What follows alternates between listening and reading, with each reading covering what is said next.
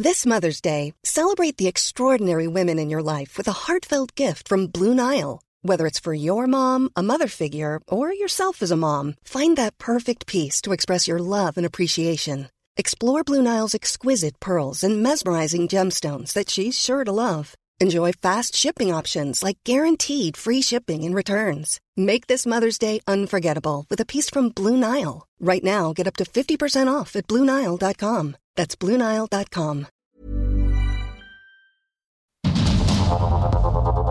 Heraldo Media Group presenta Sergio Sarmiento y Lupita Juárez. Información veraz y oportuna con un toque personal y humano. Por el Heraldo Radio, donde la H suena y ahora también se escucha.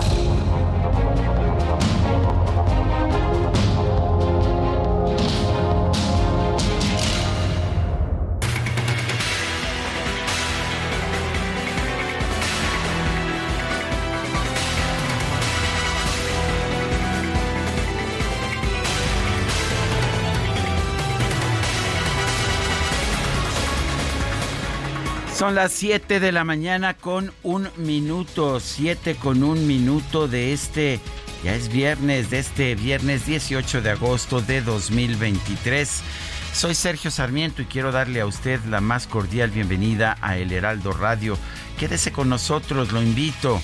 Aquí estará bien informado, también podrá pasar un rato agradable porque ya nos conoce, nos gusta darle a usted el lado amable de la noticia y cuando, sobre todo cuando la noticia lo permite, porque muchas veces la noticia no lo deja, no nos deja hacerlo. Guadalupe Juárez, ¿cómo estás? Muy buenos días. Hola, ¿qué tal mi querido Sergio? Con el gusto de saludarte a ti, al igual que a nuestros amigos del auditorio, pues ahí muy pendientes, muy atentos de lo que está pasando en Morena, que andan ahí, pues ya sabes, enfrentados y van a solicitar repetir el sorteo de algunas de las eh, cuatro encuestadoras que se seleccionaron anoche.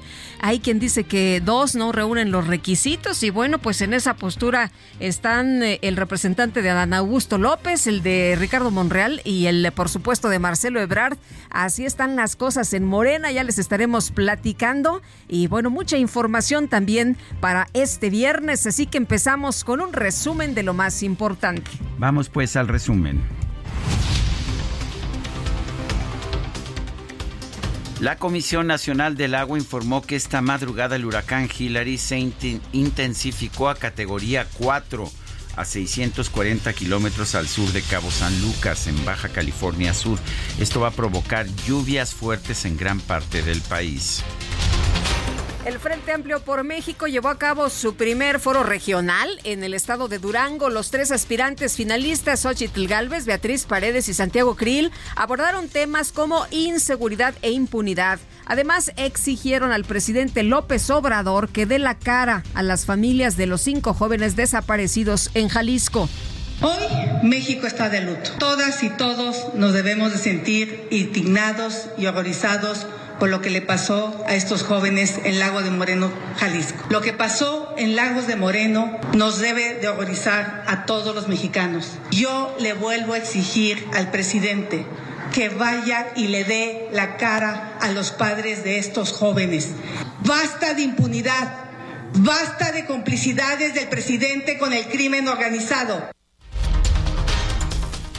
El dirigente nacional del PRI, Alejandro Moreno, encabezó un evento del Comité Ejecutivo Nacional del partido para expresar su respaldo a la senadora Beatriz Paredes en la última etapa del proceso interno del Frente Amplio por México. La dirigencia nacional de Morena realizó este jueves el sorteo para elegir a las cuatro empresas que estarán a cargo de las encuestas espejo de la contienda interna del partido. El líder nacional de Morena, Mario Delgado, aseguró que este proceso se llevó a cabo con total transparencia. Una vez que se verificó que todas las encuestas, todas las encuestadoras que venían en los sobres podían participar, se procedió a elaborar una boleta para cada casa encuestadora que se metió a una urna eh, transparente y fueron sorteadas. Se fue sacando boleta por boleta y se estableció un orden de prelación del 1 al 10. Posteriormente, se seleccionó a cuatro encuestadoras diferentes propuestas por cuatro aspirantes diferentes. Sin embargo, la senadora Malú Miche, representante del ex canciller Marcelo Ebrard, dio a conocer que ella no firmó el acuerdo que avala el sorteo de las casas encuestadoras, debido a que fueron incluidas dos que no cumplen todos los requisitos.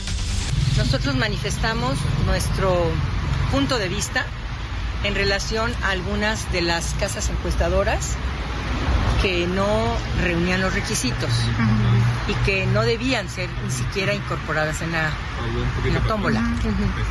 Y a partir de ese momento eh, pues se nos escuchó, se llevó a cabo el proceso y lamentablemente salieron algunas de las casas encuestadoras que nosotros habíamos manifestado nuestra inquietud. Por otro lado, la senadora Mitchell advirtió que están dispuestos a llevar ante el Instituto Nacional Electoral las denuncias del ex canciller Ebrard por presuntas irregularidades en el proceso interno de Morena. El exsecretario de Gobernación, Adán Augusto López, se pronunció en contra de realizar una investigación interna por las acusaciones de Marcelo Ebrard sobre un masivo uso de recursos públicos a favor de la exjefa de gobierno Claudia Sheinbaum. El diputado con licencia Gerardo Fernández Noroña acusó a Marcelo Ebrard de buscar romper con Morena para establecer una vía que le permita sumarse a Movimiento Ciudadano. Lamento mucho, de verdad, de corazón, lamento mucho que mi compañero Marcelo Ebrard, por simple ambición, esté rompiendo la unidad del movimiento, porque su declaración es una declaración ya de perfilar su salida del movimiento. Se va a ir de candidato al movimiento desahuciado. Desde la alcaldía de Iztapalapa, el senador con licencia Ricardo Monreal llamó a todos los aspirantes presidenciales de Morena a reunirse para zanjar diferencias.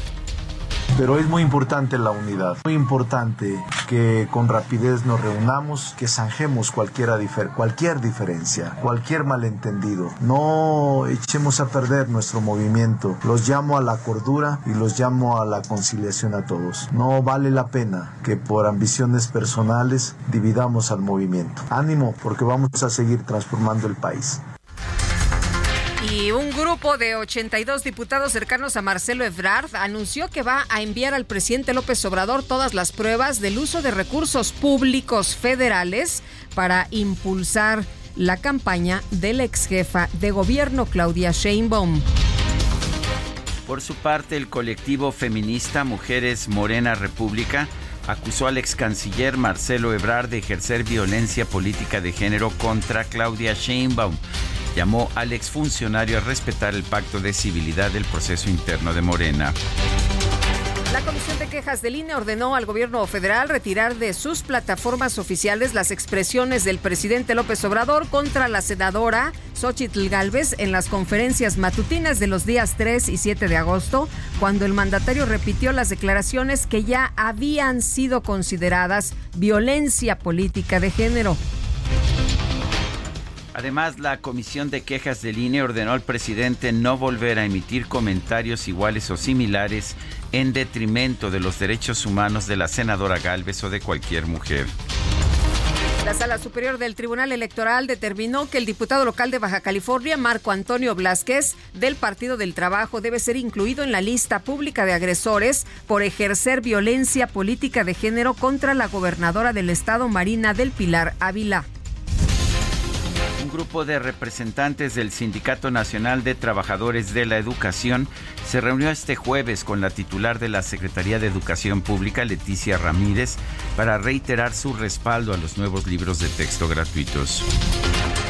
El Sindicato Nacional de Trabajadores de la Educación llamó a los gobiernos de Chihuahua, Aguascalientes, Coahuila, Guanajuato, Jalisco, Nuevo León, Querétaro y Yucatán a comenzar la distribución de los nuevos libros de texto gratuitos, ya que no hacerlo representaría un acto de violencia cultural.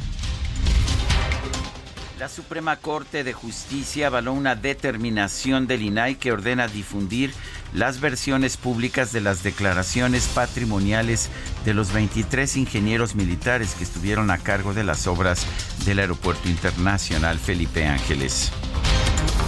Una juez federal negó un amparo solicitado por Gilda Susana Lozoya Austin, hermana del exdirector de Pemex Emilio Lozoya, con el que buscaba frenar la orden de aprehensión girada en su contra por los delitos de lavado de dinero y asociación delictuosa relacionados con el caso de agronitrogenados. Periodista Ciro Gómez Leiva compareció ante la Fiscalía General de la República para solicitar que atraiga la investigación del atentado que sufrió en diciembre de 2022. Hasta la fecha ha sido la Fiscalía de la Ciudad de México la que ha estado llevando a cabo esta investigación. El gobernador de Veracruz, Cuitlagua García, confirmó la llegada de más de 700 elementos de seguridad a Poza Rica. El mandatario estatal rechazó que este municipio sea un foco rojo de violencia, a pesar de que este jueves se reportó el hallazgo de restos humanos y presuntos narcomensajes. En el caso de los, cuerpos que aparecieron hoy en Costa Rica y es, es falso que hayan aparecido cuerpos, es un homicidio. Las narcomantas, sí. Yo no dialogo con narcomantas. Pero sí fueron encontradas. ¿Eh? Sí Yo no dialogo con narcomantas. Pero si el hecho encontraron Yo no dialogo con narcomantas. Nada más necesitamos que nos confirme si No dialogo con narcomantas. Ya les comenté, se trata de un homicidio, la fiscalía está investigando. La gobernadora de Baja California, Marina del Pilar Ávila, envió al Congreso local su terna para nombrar al nuevo titular de la Fiscalía General del Estado tras la renuncia de Ricardo Iván Carpio. La representante comercial de los Estados Unidos, Catherine Tai, anunció que va a solicitar un panel de resolución de controversias en el marco del TEMEC para impugnar el decreto del presidente López Obrador que prohíbe el uso de maíz transgénico para consumo humano comunicado, la Secretaría de Economía reiteró su disposición a cumplir con los compromisos suscritos en el TEMEC, así como para representar el interés nacional en el panel solicitado por el gobierno de los Estados Unidos. El Departamento de Justicia de la Unión Americana informó que una mujer canadiense de 55 años fue condenada a 262 meses de prisión por enviar en 2020 una carta amenazante con veneno al entonces presidente Donald Trump.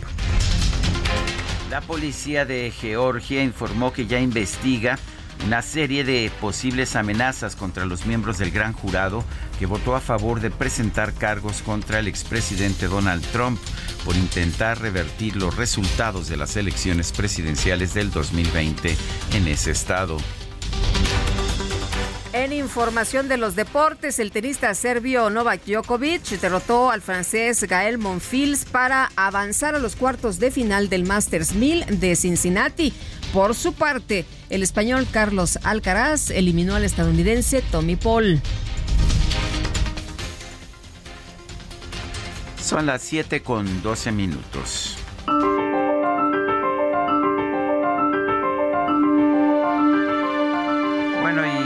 a la frase del día. No tengo por qué ofrecer disculpas porque sencillamente fue un invento. Andrés Manuel López Obrador.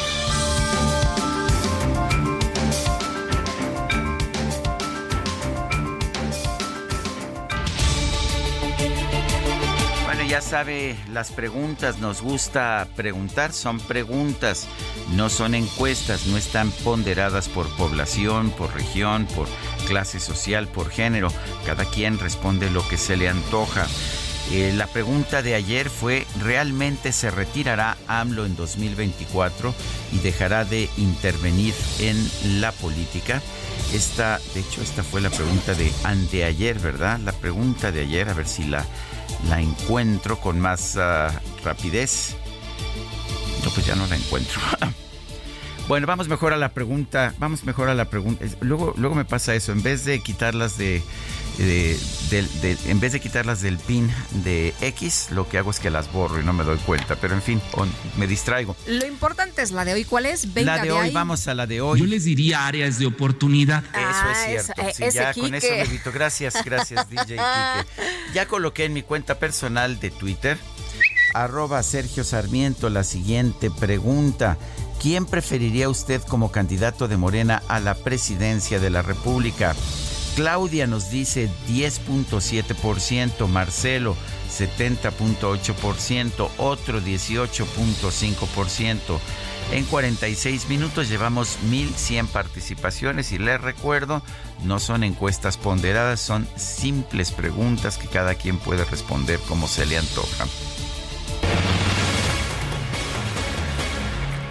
Diputados federales que apoyan a Marcelo Ebrard estallaron este jueves en una eh, prácticamente considerada como rebelión al interior de Morena y anunciaron que van a presentar diversas denuncias penales contra la Secretaría del Bienestar por el uso y manipulación de los programas sociales en favor de Claudia Sheinbaum. John Ackerman, fundador de la Convención Nacional Morenista, ¿cómo estás? Qué gusto saludarte, muy buenos días. Hola, buenos días, Sergio Lupita. Un gusto, como siempre, conversar con ustedes. Oye, pues, ¿cómo ves lo que está sucediendo en estos momentos en Morena? Hay inconformes, hay incluso quienes señalan que van a ir al, al INE, eh, gente que apoya a Marcelo Ebrard, que van a ir a la FEPADE, que pues eh, quieren la comparecencia de Ariadna Montiel. Mira, yo creo que está, se está poniendo interesante este proceso. Yo creo que eso es lo positivo, en el sentido de que, pues sí estaba un poco aburrida esta campaña, ¿no? Cada quien ahí con su hashtag y sus, sus eventos, y ahora ya, ya empezó, ¿no? La campaña de contrastes, ¿no? Yo represento esto, tú representas aquello. Este, yo creo que evidentemente esto es una, una estrategia, este, pues política, mediática, de de Marcelo. Este, se siente muy bajito en las encuestas, está desesperado, está queriendo golpear, atacar. Estoy seguro que si los acarreos estuvieran a favor de él, pues no, no estaría preocupado, ¿no? Entonces, este, yo no veo que esto sea realmente una un posicionamiento a favor de la del piso parejo, sino una estrategia política. Pero aún así, este, yo creo que no nos tenemos que, que asustar. Como digo, este, esto debe ser natural, ¿no? Las, las, este, los debates, los cuestionamientos en los candidatos. Por supuesto que sus... Hola. John, ¿nos escuchas? Se parece que se nos perdió. Pues, bueno, ah, te, ahí, ah, perdimos, te perdimos, unos momentos, unos segunditos. Pues sí, perdón, perdón. Entonces, lo que digo es que este sí se debe investigar las denuncias.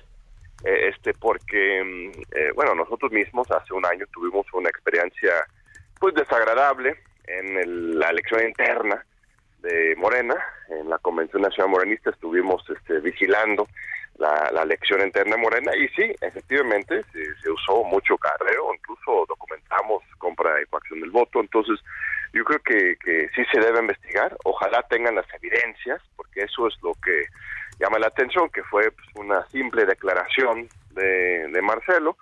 Ahora, eh, este, como ustedes comentan, los diputados y otros marcelistas van a presentar sus denuncias. Eh, este, ojalá tengan acreditado esta cuestión y no sea pues, un mero golpeteo político, porque pues tampoco, tampoco conviene que Morena se vida, este, que se le haga el caldo gordo a la oposición, el, ¿no? el favor a los que quieren atacar a Morena debería ser una campaña, una no campaña para seguir los lineamientos del INE, o no campaña este, cordial, pero este sí celebra el debate. Yo creo que hay, hay un lugar positivo o negativo todo eso. Eh, John, ¿tú piensas que tiene razón Marcelo Ebrard cuando se queja de que de que se han encausado recursos públicos para apoyar a Claudia? Yo no sé, estimado Sergio, no no hemos estado vigilando a ese nivel este, este proceso de ante pre-campaña. La convención más bien ha estado participando a favor del debate plural. Anoche mismo, tú mencionas que acabas de lanzar un, una encuesta en Twitter, nosotros anoche hicimos un Twitter Space. No me gusta, no acepto lo de X. no me gusta el, el, pajarito, azul. la verdad es que a mí también, ¿eh? Somos este... Ese X, uff, no sé, me recuerda hasta del swastika, no, no, no sé, no me gusta, el, en el, Twitter, este, Space, dijimos un Twitter Space anoche en la Convención Nacional Morista, muy interesante, ahí quedó grabado en las redes de la convención, duró una hora y media en que hicimos un debate, no estaban los candidatos, pero había convencionistas y también no convencionistas, muy plural, ahí la gente defendiendo a Marcelo, a Claudia, a Dana, a Noroño, en particular ellos cuatro, también criticándolos, eh, este, debe te invito y al público a que se sumen ahí, este, ahí, este se quedó grabado, este plural, un debate entre las bases. Ese tipo de ejercicio es lo que necesitamos. Hicimos, ya habíamos hablado de esto con, con ustedes, un ejercicio de diálogo circular en el Club de Periodistas invitamos a todos, solamente acudió Fernando Oroña, los otros tres no quisieron. Eh, este, eso sí lo lamentamos, que no hay más, más diálogo, más debate. Eh, este, como te comentaba, el año pasado sí sufrimos eh, este, un acarreo hasta compra de votos en el proceso interno de Morena, lo denunciamos, más de 400 denuncias los llevamos al Tribunal Electoral, al ser en cuentas, pues los desecharon este, todos, ¿no? sino por pues presiones políticas, este, otras cuestiones. Entonces, no sé, no, no puedo afirmar en este contexto hoy porque no tengo la información, pero eh, este sí se debe investigar, ahí sí estoy de acuerdo.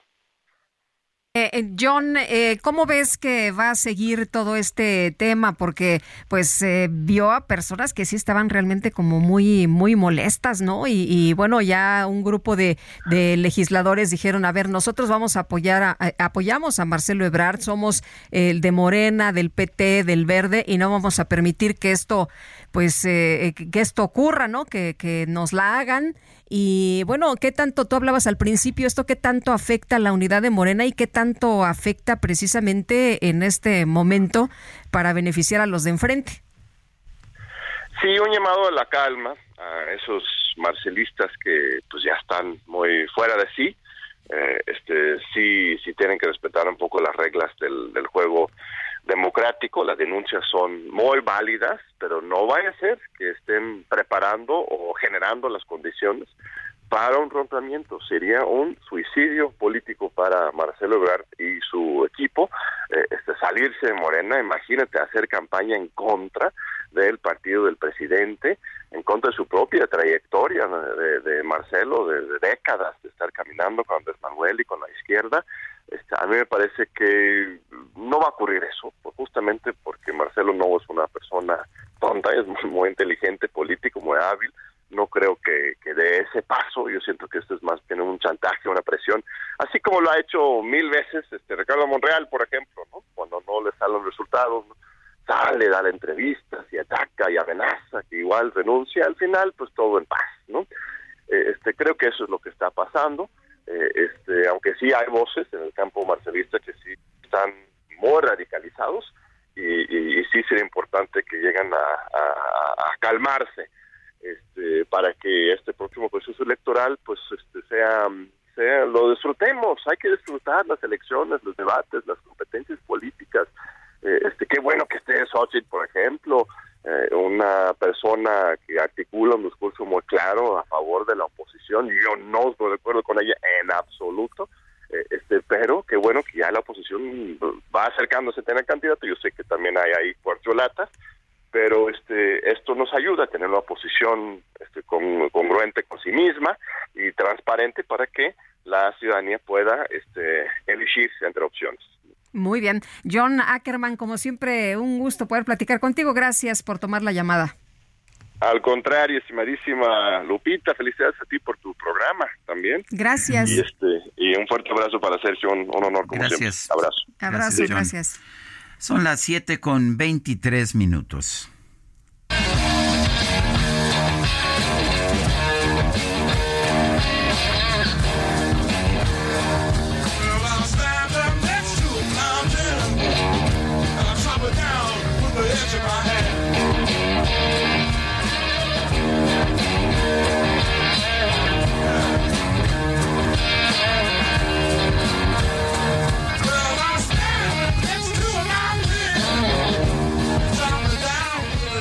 Estamos escuchando a Jimi Hendrix con esta clásica Voodoo Child y estamos escuchándolo porque pues hoy estamos recordando el Festival de Woodstock.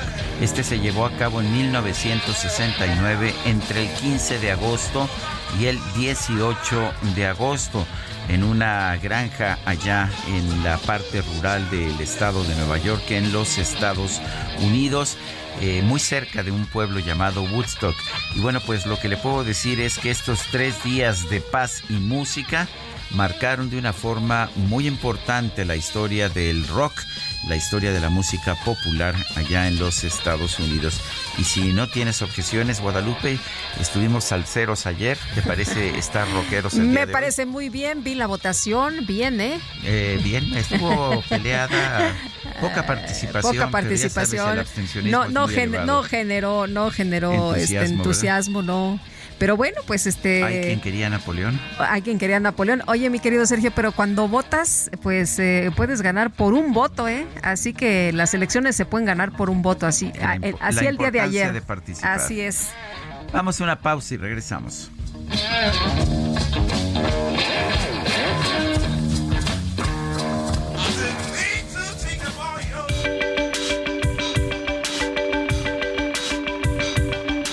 Sergio Sarmiento y Lupita Juárez quieren conocer tu opinión, tus comentarios o simplemente envía un saludo para ser más cálida esta mañana.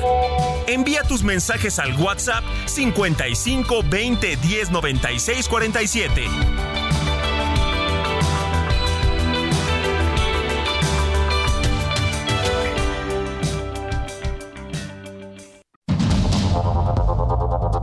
Continuamos con Sergio Sarmiento y Lupita Juárez por el Heraldo Radio.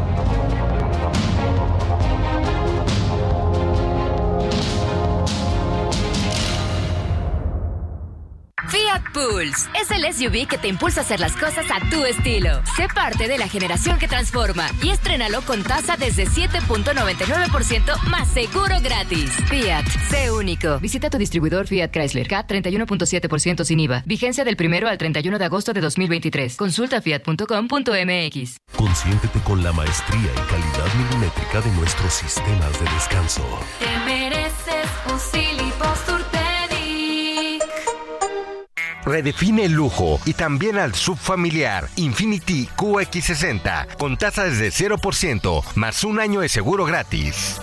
Descúbrela en Infinity Pedregal, Avenida Insurgente Sur, 1355, Jardines del Pedregal. Teléfono 5555-285344. Para mayor información, consulta la página www.infinity.mx diagonal promociones.html.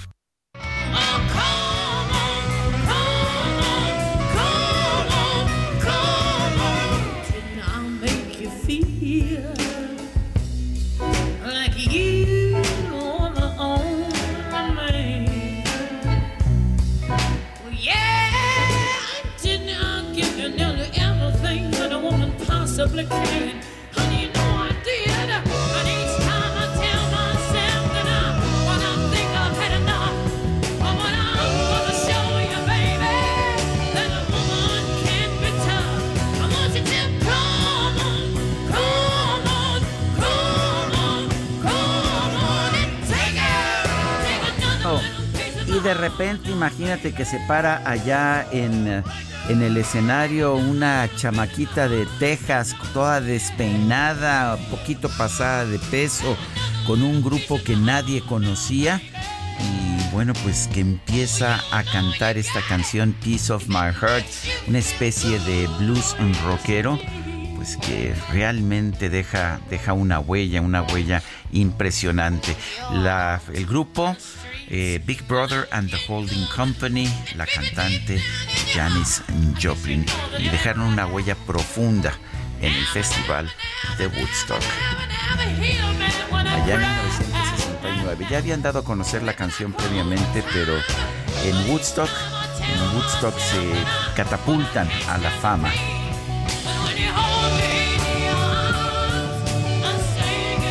Qué vozarrón, qué vozarrón, qué barbaridad. Oye, yo quiero agradecer a nuestro público siempre atento que de inmediato de inmediato fue Edmundo Monterrosas desde Querétaro que me manda la pregunta que no encontraba yo. ¿Es verdad que el presidente López Obrador se negó a responder preguntas sobre los jóvenes desaparecidos en Lagos de Moreno?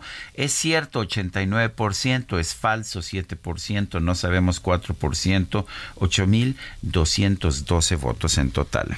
Muy bien. Oye, nos dice una persona de nuestro auditorio, buenos días, Sergio Lupita, qué tristeza me da lo que pasó en Coacá A la señora que un imprudente en transporte público generó una ola que la derribó con su bastón y su recipiente que al parecer estaba vendiendo algo por necesidad. Soy José Ricardo García Camarena del Estado de México y es que llovió durísimo y esta persona del transporte público pues le dio a toda velocidad al, al camión, genera esta ola eh, pues y, y la señora que iba con su recipiente de plástico pues de plano la, la tira y pues sí, dice usted bien, don José Ricardo, pues da mucha pena. Qué, mal realmente, qué, qué falta de pues de criterio, que falta de humanidad muchas veces de tanta gente. Dice otra persona, Amy Shehoa, no me alcanza el vocabulario decente para externar mi asco hacia López Obrador, hacia López, dice, por seguirse montando en la tragedia para hacerse la víctima y seguir atacando a todo el mundo. Y hoy no participé en la pregunta porque no votaría por Morena, ni aunque tuvieran de candidato al mismísimo Jesucristo. López, su partido y su gobierno son lo peor que hemos permitido que le pase a este país. Saludos, cariñosos. Hola, buen día. Les comento que soy su radioescucha desde hace mucho tiempo. Ustedes saben si se puede cambiar el pago de la pensión del Banco del Bienestar a cualquier otro banco. El servicio de este banco es nefasto. Quedo pendiente de sus comentarios. Les mando un fuerte abrazo. Mi nombre es Rodolfo Morales de Ciudad Neza. Pues sí se podía, pero luego los mandaron, luego los mandaron al Banco del Bienestar para que todos estuvieran justamente en este banco Porque que si no no habría eh, si, nadie, si- sí. si no pues no tendría este de- ningún cliente, ¿no? Pues sí, así es. Antes se podían depositar las Así pensiones eh, de apoyo a adultos mayores en cualquier banco, en el banco que usted quisiera. Ahora no, solamente en el Banco de, del Bienestar. Son las 7 de la mañana con 35 minutos. Este jueves un cuerpo con un mensaje de la delincuencia organizada fue abandonado en la carretera Poza Rica Cazones, en el municipio de Papantla, unos 25 minutos de Poza Rica. Esto a unas horas del anuncio de la llegada de más de 700 elementos de fuerzas federales para resguardar la seguridad. ¿Qué está pasando? En Veracruz, ¿qué está pasando con la seguridad en esa entidad? Fabiola Pensado es integrante del colectivo En Búsqueda Jalapa. La tenemos en la línea telefónica. Fabiola, gracias por tomar nuestra llamada. ¿Cómo está viendo usted la situación? Ayer el gobernador Cuitlago García se, pues se negaba ante los reporteros a responder preguntas que tenían que ver con el tema de seguridad. ¿Cómo lo están viendo los ciudadanos? Eh, sí, buenos días. Buenos días. Eh, pues es eh, muy alarmante eh, todo lo que está sucediendo en, pues, en el país, pero bueno, yo soy de Veracruz y porque eh, lejos de eh, su discurso de que no pasa nada, que es un Veracruz seguro, este, pues solamente está en su imaginación porque la verdad es que sigue habiendo desapariciones, por ejemplo. Eh, sigue habiendo pues todo este tipo de violencias que lastiman a los veracruzanos, ¿no? Entonces, eh, no, y encima eh, está ignorando, está ignorando todo esto que, que pasa. Eh, yo recuerdo que cuando él tomó el cargo, eh, justo el primer día, por ejemplo, en cuestión de desaparición, él presentó la declaratoria de, de, de- la declaratoria de paz de de, de, de- ay este olvidé su nombre. Este entonces donde eh, pues se supone que ahí van a poner toda la atención eh, para pues eh, ver todo este problema no de desapariciones y ah, de, de, de los derechos humanos Eh, Fabiola, eh, ayer le decían al, al- le, le decían al gobernador, este, oiga, y, y bueno, ¿qué, ¿qué piensa de estas mantas que acaban de aparecer? Y él eh, decía, bueno, yo no hablo con las mantas. Eh, ¿Qué le parece esta posición del gobernador cuando se le habla del tema de la inseguridad? Minimiza siempre, por ejemplo, decía, bueno, aparecieron restos humanos y, y él minimiza los hechos eh, cuando habla de, de los eh, cuerpos que aparecieron embalados y en refrigeradores, también minimiza los hechos, dice que los responsables pues son los eh, prácticamente los jueces ¿Nos escucha? No, no. Se, nos cortó, la, comunicación. Bueno, eh, y, terrible lo que lo que ocurre allá en Veracruz, ¿no? Eh, no se asume la responsabilidad del Estado y se le echa la culpa eh, porque dice Cuitlagua García es que los jueces son los responsables porque dejan salir a los delincuentes. Esa es su explicación a la ola de violencia que se registra allá en la entidad. Bueno, vamos a ver si podemos restablecer el contacto con Fabiola Pensado. Sí, eh, Fabiola le, preguntaba que qué piensa de lo que pues declara el, el, gobernador Cuitlagua García cada vez que eh, pues se refiere a los temas de inseguridad y minimiza lo que sucede en el estado. Bueno. Sí, ¿nos escucha? ¿Nos escucha Fabiola? Hola Fabiola. No. Tenemos problemas con la comunicación. Vamos a tratar de restablecer el, contacto, pero pues uno de los estados más agobiados por la violencia, sin duda alguna, es Veracruz. Bueno, son las 7 de la mañana con 37 minutos, no, con, con 40 minutos, 7 con 40. Y vamos con más información. Eh, en estos momentos. Adelante, Lupita. Vamos con Elia Castillo. La dirigencia nacional de Morena realizó este jueves el sorteo para elegir a las cuatro empresas que estarán a cargo de las encuestas espejo de la contienda interna del partido. No salieron muy contentos, pero Elia Castillo, cuéntanos. Muy buenos días, Sergio Lupita. Los saludo con mucho gusto a ustedes y al auditorio. Así es, sin el consenso de los representantes de las corcholatas presenciales de Morena, concluyó el sorteo de las empresas que se perfilan para realizar las encuestas espejo del proceso para seleccionar al coordinador de defensa de la Cuarta Transformación que se perfilará a la candidatura presidencial de Morena y aliados en 2024. En una reunión a puerta cerrada y con total hermetismo se realizó la tómbola de las 10 casas encuestadoras propuestas por cinco de las seis corcholatas vez que Gerardo Fernández Noroña no entregó propuestas.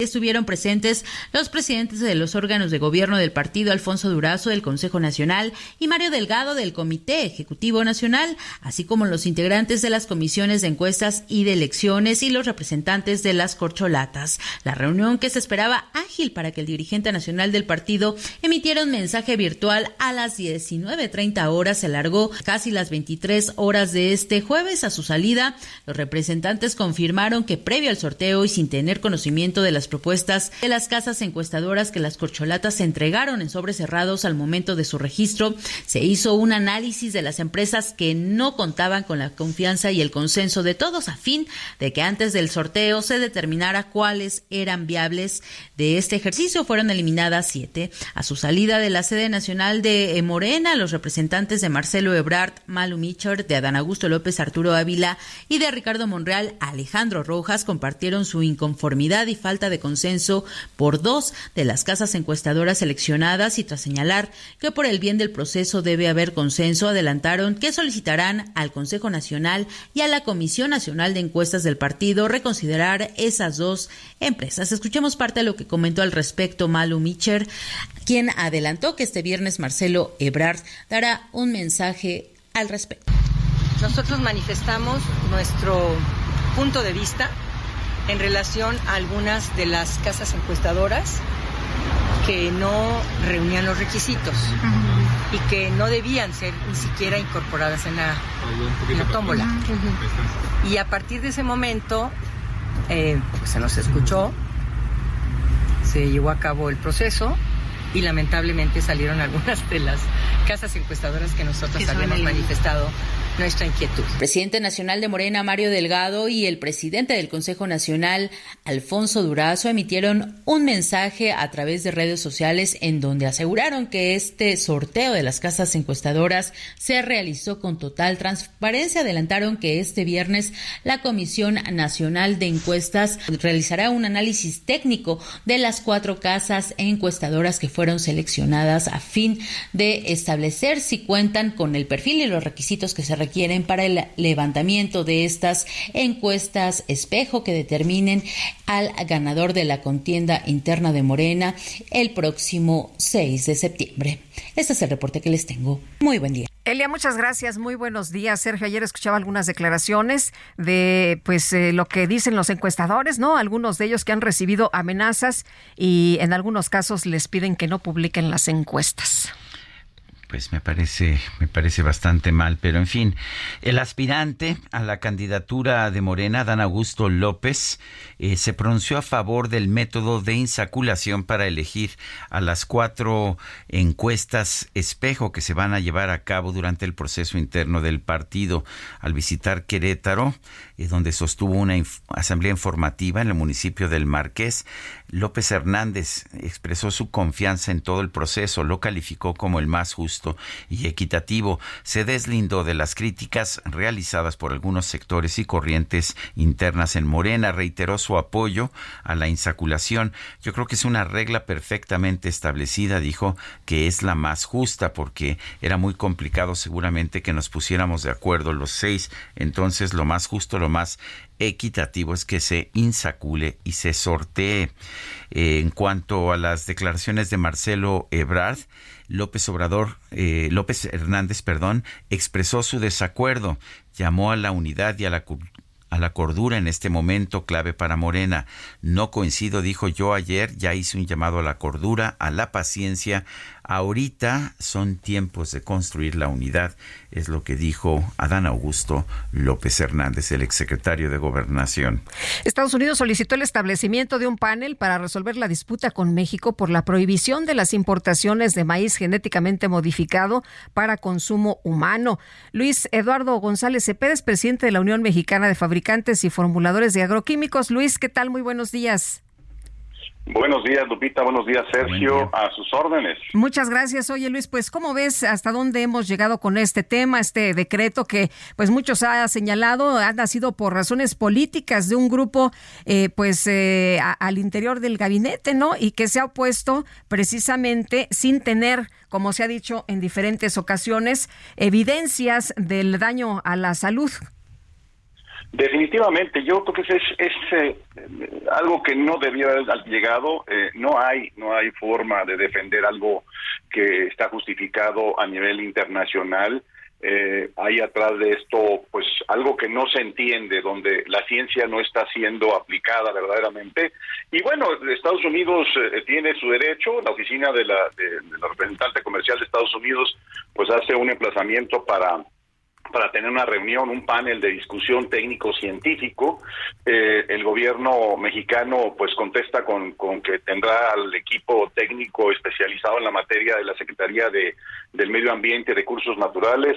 Eh, también va a tener a la gente del Consejo Nacional de, de, de Humanidades Ciencias, el CONACIT, eh, va a tener también a la Comisión Federal para la Protección de Riesgos Sanitarios, COVEPRIS, pero hasta ahorita, por más que tengas todos estos eh, aparentemente expertos, no tienes la evidencia científica para defender algo que todas luces pues simplemente son temas ideológicos, temas políticos y temas que no tienen nada que ver con lo que aparentemente ha defendido el gobierno mexicano, que es la salud de los mexicanos. Eh, Luis Eduardo, eh, ellos dicen o el gobierno dice y son particularmente algunos funcionarios del gobierno que pues que desde que desde antes de entrar al gobierno ya tenían esta posición como Víctor Suárez subsecretario de Agricultura y Elena Álvarez Builla la titular del, del CONACIT. Eh, pero cómo lo ven ustedes realmente ¿Realmente hay algún tipo de evidencia científica que sugiera por lo menos que el maíz transgénico o cualquier otro tipo de producto transgénico cause daño en el consumo humano? Pues mira, Sergio, definitivamente no lo hay. Y no lo hay simplemente por un tema de lógica, porque hay cientos de países a nivel mundial que están produciendo comercializando o usando eh, productos agrícolas derivados transgénicos. Eh, eh, y no se trata solo del maíz en este caso, hoy es el maíz, pero, pero atrás de esto está canola, el trigo, el algodón, la soya y otros derivados transgénicos que han sido avances tecnológicos para mejorar la producción, para incrementar la productividad del campo, puesto que seguimos creciendo y seguimos queriendo dar de comer a más millones de habitantes. Así es que todo lo que hay atrás de esto, aunque tengan muchos años este, pues presentándolo como, como un tema este, bandera de la defensa de la salud, pues no han encontrado absolutamente nada, nada que demuestre que hay afectaciones a la salud. En México tenemos más de 25, 27 años, a veces dicen algunos 30 años, de consumir derivados transgénicos de maíz y, pues no hemos visto ningún daño y al contrario sí hemos visto beneficios en la producción y productividad del campo. Eh, México tiene también el derecho de, de prohibir la siembra de maíz, si es que así lo quiere pero no tiene ninguna eh, defensa contra la importación de maíz transgénico o derivados transgénicos de cualquier otra parte del mundo. Eh, Luis, ¿cuáles van a ser los impactos en materia comercial en esta situación que estamos pues ya prácticamente en este panel y las afectaciones también pues por el tema de los alimentos, ¿no? En medio de un problema que tenemos pues por la sequía, por la guerra, en fin, por muchos otros eh, temas que hay alrededor. Bueno, ya lo dijo INEGI en su última eh, encuesta, en reporte. El año pasado tuvimos ahí de una pérdida de más de 2.5 millones de hectáreas de no sembradas en México de diferentes cultivos. Una afectación importante puede ser que si seguimos perdiendo en el campo, si seguimos eh, bajando la productividad en el campo, porque así está sucediendo por muchos factores, falta de tecnificación, falta de acercamiento, de apoyos a los agricultores, entonces seguiremos importando más y seguiremos importando más. Si prohibimos la importación bajo el argumento que presenta México, los costos económicos van a ser para la población de pie, para la población que va todos los días al supermercado o al mercado, ahí va a ser el golpe, porque Estados Unidos tendría el derecho entonces, de una vez que terminen este eh, eh, pues varios meses, en realidad se pueden pasar ocho, nueve, diez meses discutiendo los elementos, pero si no lo gana, que es lo más probable en México, entonces Estados Unidos tendría varias posiciones. Una de ellas es meter eh, fracciones arancelarias a las eh, exportaciones de México hacia Estados Unidos de productos agrícolas principalmente, pero también eh, restricciones a, algunos comercios que pudieran afectar a la relación económica México-Estados Unidos y finalmente, pues a dónde? A la bolsa de cualquier persona, cualquier mexicano.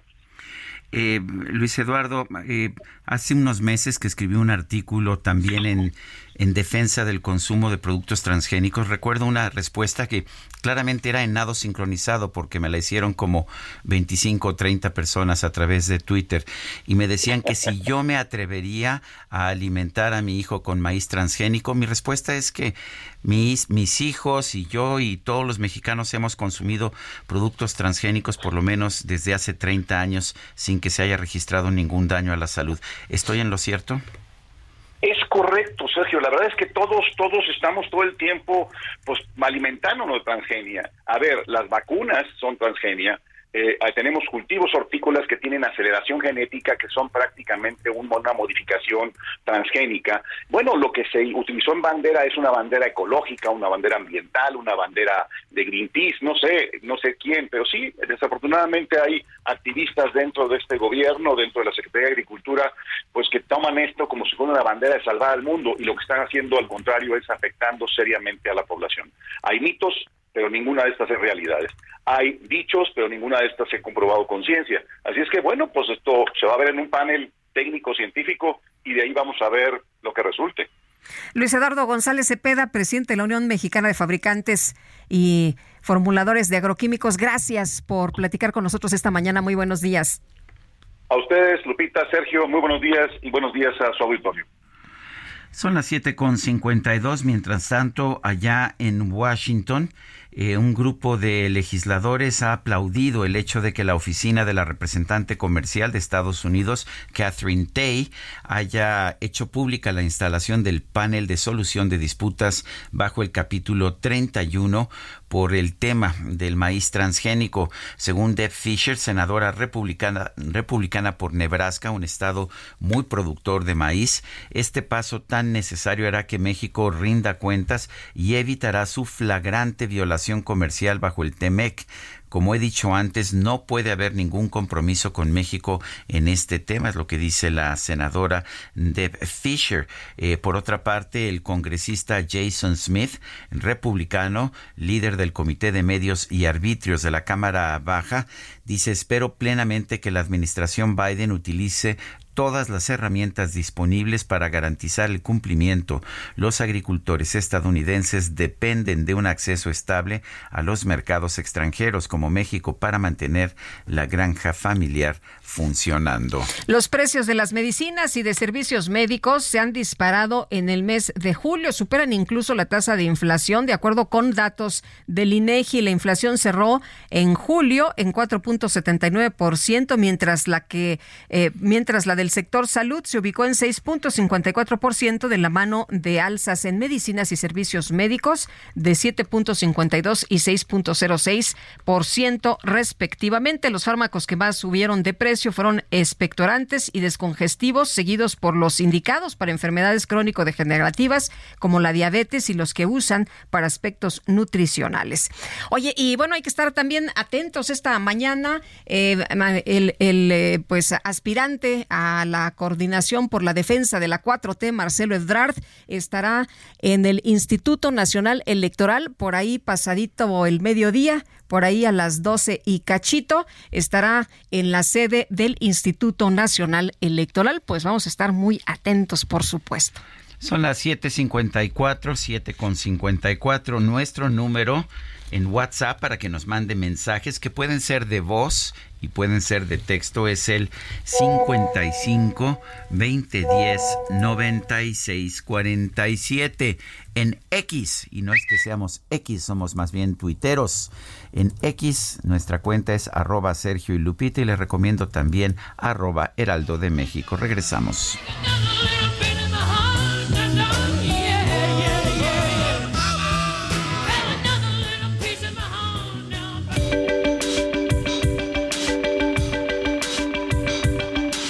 Sergio Sarmiento y Lupita Juárez quieren conocer tu opinión, tus comentarios o simplemente envía un saludo para ser más cálida esta mañana. Envía tus mensajes al WhatsApp 55 20 10 96 47.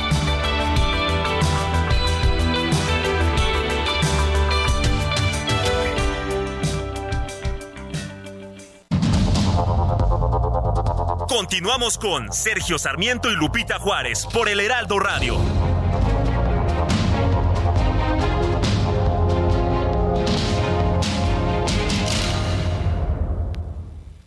¿Tienes miedo de que tu hijo se convierta en un adulto insatisfecho? Este 14 de octubre en el Master Bebemundo vamos a darte las herramientas para que tu hijo se convierta en líder de su propia vida. Master Bebemundo 2023, niños felices, adultos líderes. En Papalote Museo del Niño, boletos a la venta en masterbebemundo.com. Qué bien te veías en tu boda, ma. Ya casi 30 años. Deberían irse de vacaciones a celebrar. Uy, mija, ¿con qué ojos? Fonacot te presta hasta cuatro meses de sueldo, con el interés más bajo, en efectivo y directo a tu cuenta en 24 horas. Fonacot está conmigo. Gobierno de México. Con el objetivo de concientizar a la población sobre lo importante que son los recursos naturales para la subsistencia de todos los seres vivos en el mundo, el 18 de agosto se conmemora el Día Mundial de la Prevención de los Incendios Forestales. Un incendio forestal es el resultado de un fuego no controlado que se produce por distintas causas en un área silvestre o en el campo. La diferencia con los otros fuegos es la cantidad de hectáreas que abarcan, así como la velocidad de la propagación del mismo. El cambio climático forma una parte clave de la actual propagación de los incendios. Esto se debe a las altas temperaturas y al aumento de sequías que también son causados por el calentamiento global que experimenta la Tierra. Los incendios forestales se dan por distintas causas. Algunas de ellas es el esquema de áreas agrícolas y pastizales, sequías prolongadas, altas temperaturas, derrames de productos químicos inflamables, explosiones industriales u otros desastres. La deforestación puede alterar la vegetación natural y cambiar los patrones de fuego, chispas generadas por líneas eléctricas, caídas o defectuosas. Una de las principales causas que originan los incendios son provocadas por las personas. Se estima que en todo el mundo la contaminación atmosférica provocada por los incendios descontrolados está asociada con 340.000 muertes prematuras debido a problemas respiratorios y cardiovasculares. Los incendios forestales se han recrudecido en los últimos años y han estado agravando la calidad del aire.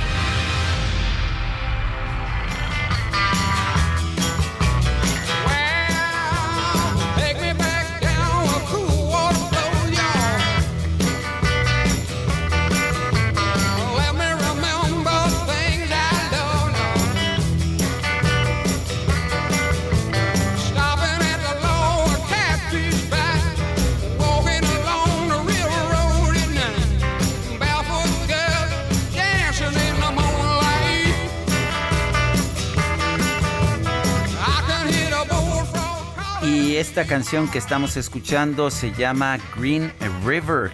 Creedence Clearwater Revival la había lanzado apenas en julio de 1969 y por supuesto que la interpretaron en Woodstock un mes después cuando tuvieron la oportunidad de participar en ese gran festival de música, ese festival de tres días de paz y música.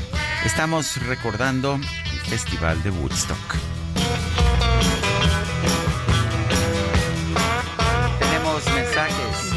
A los mensajes, dice una persona de nuestro auditorio, a ver si encuentro el nombre, Martín Morales del Estado de México, la situación transgénica demuestra cómo toman decisiones en el gobierno de la 4T, como que ven en las películas en lugar de usar asesores científicos y economistas, en fin.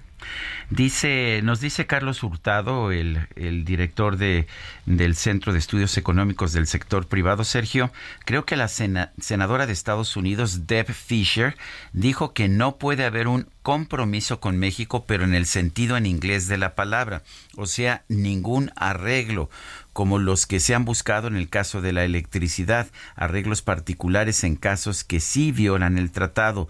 Y esos son muy graves, van en contra de la certidumbre que se busca con esos tratados y al final disuaden nuevas inversiones.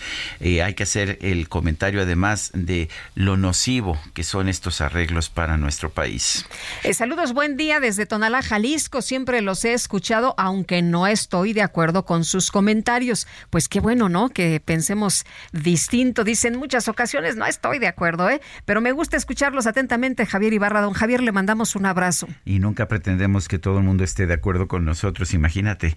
Bueno, nosotros al contrario, ¿no? Le damos la bienvenida a las críticas nos parece. Y a la diferencia de opiniones. Claro que sí. Dice otra persona, buenos días, Sergio Lupita, gusto saludarles. Referente al comentario del señor de la banca de la pensión de la 4T, no sé si mediante el método de la portabilidad pudieran hacer que ese dinero les caiga en otro banco. Saludos, JC. No, no lo permite el gobierno. En un principio las pensiones las podía uno recibir, las pensiones o los apoyos a adultos mayores se podían recibir en cualquier cuenta bancaria, como ocurre, por ejemplo, con las pensiones del Seguro Social, que pues tú la puedes domiciliar en tu cuenta en cualquier banco, pero no, el gobierno de la República eh, tomó la decisión de que solamente se podían depositar en el Banco del Bienestar. No me digas que las personas tenían derecho a ir a cualquier banco, estar 10 minutos, salir en un banco cerca de su domicilio y ahora tienen que ir a buscar a un banco que no está cerca de su domicilio, a veces estar cuatro o más horas. Este... Así, así está precisamente. Y no cobrar. 8 de la mañana con 6 minutos, vámonos al clima. Siente el máximo confort de un abrazo a todo tu cuerpo. Te mereces un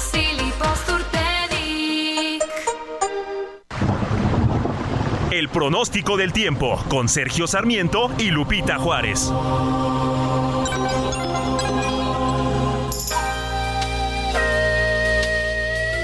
Bueno, y tenemos en la línea telefónica a Ana Moguel, meteoróloga del Servicio Meteorológico Nacional de la Conagua. Yo pensaba que Hillary era una política, pero pues ahora estamos entendiendo otra cosa, Ana.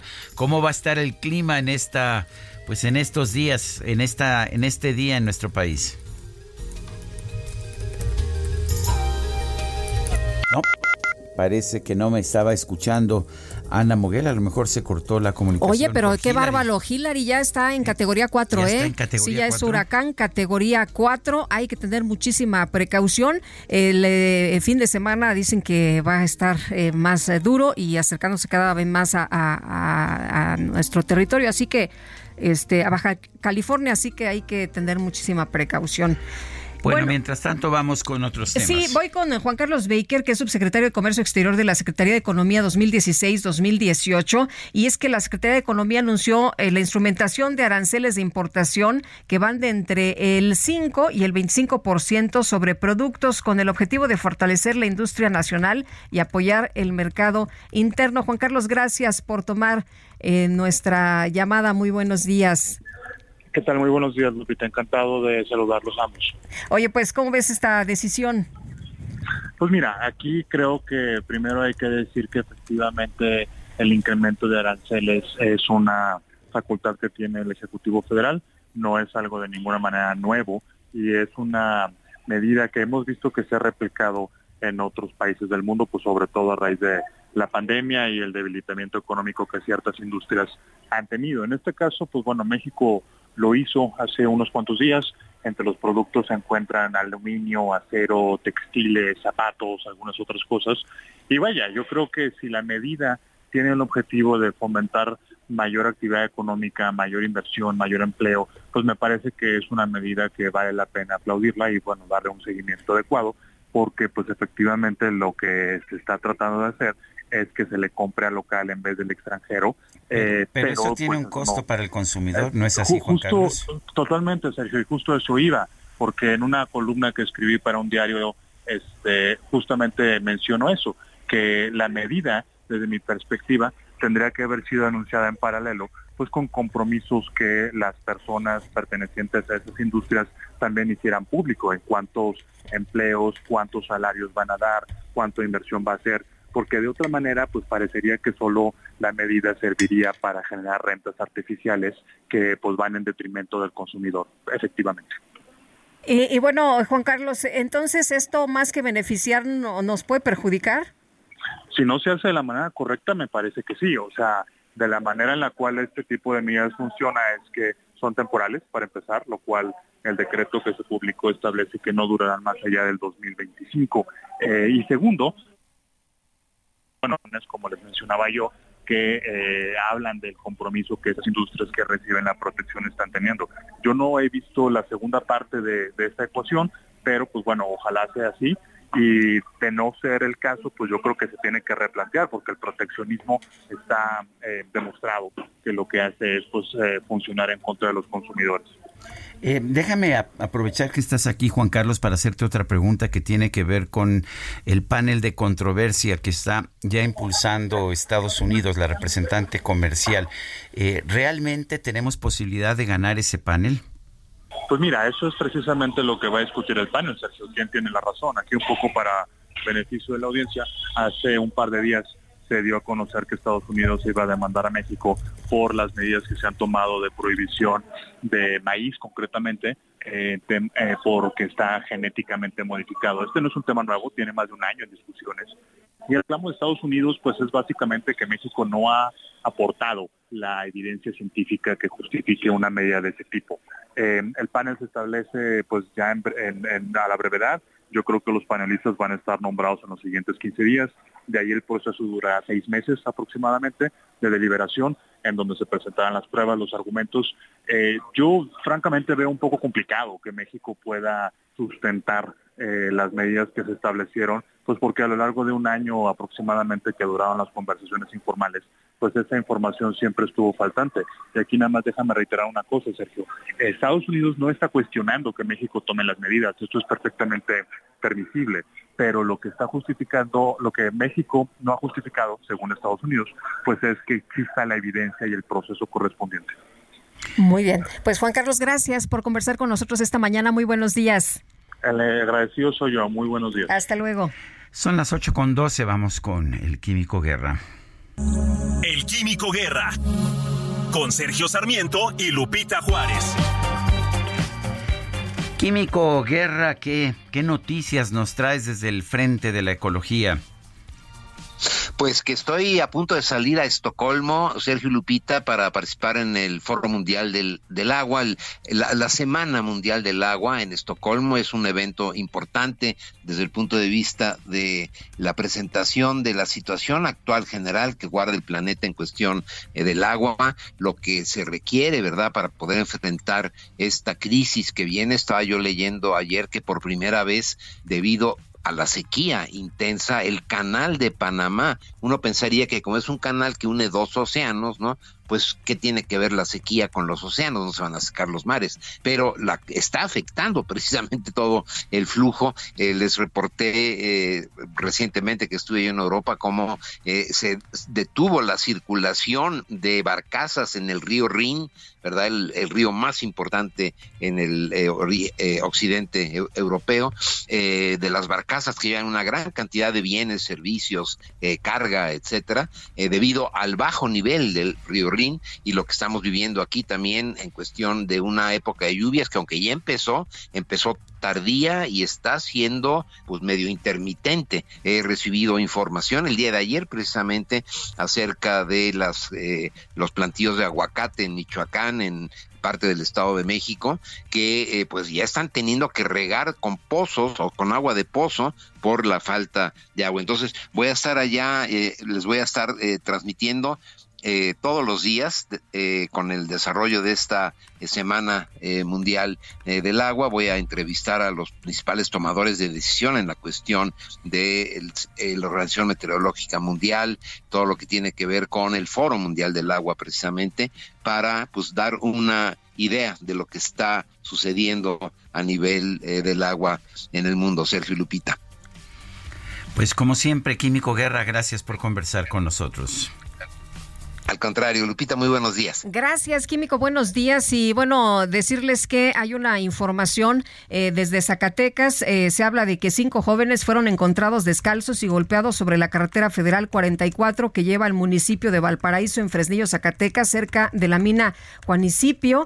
Eh, dicen haber sido secuestrados semanas atrás. Estaremos pendientes para pues saber de, de qué se trató todo esto. Y qué bueno que en este caso estas cinco personas pues fueron liberadas. Y vámonos al clima. El pronóstico del tiempo con Sergio Sarmiento y Lupita Juárez.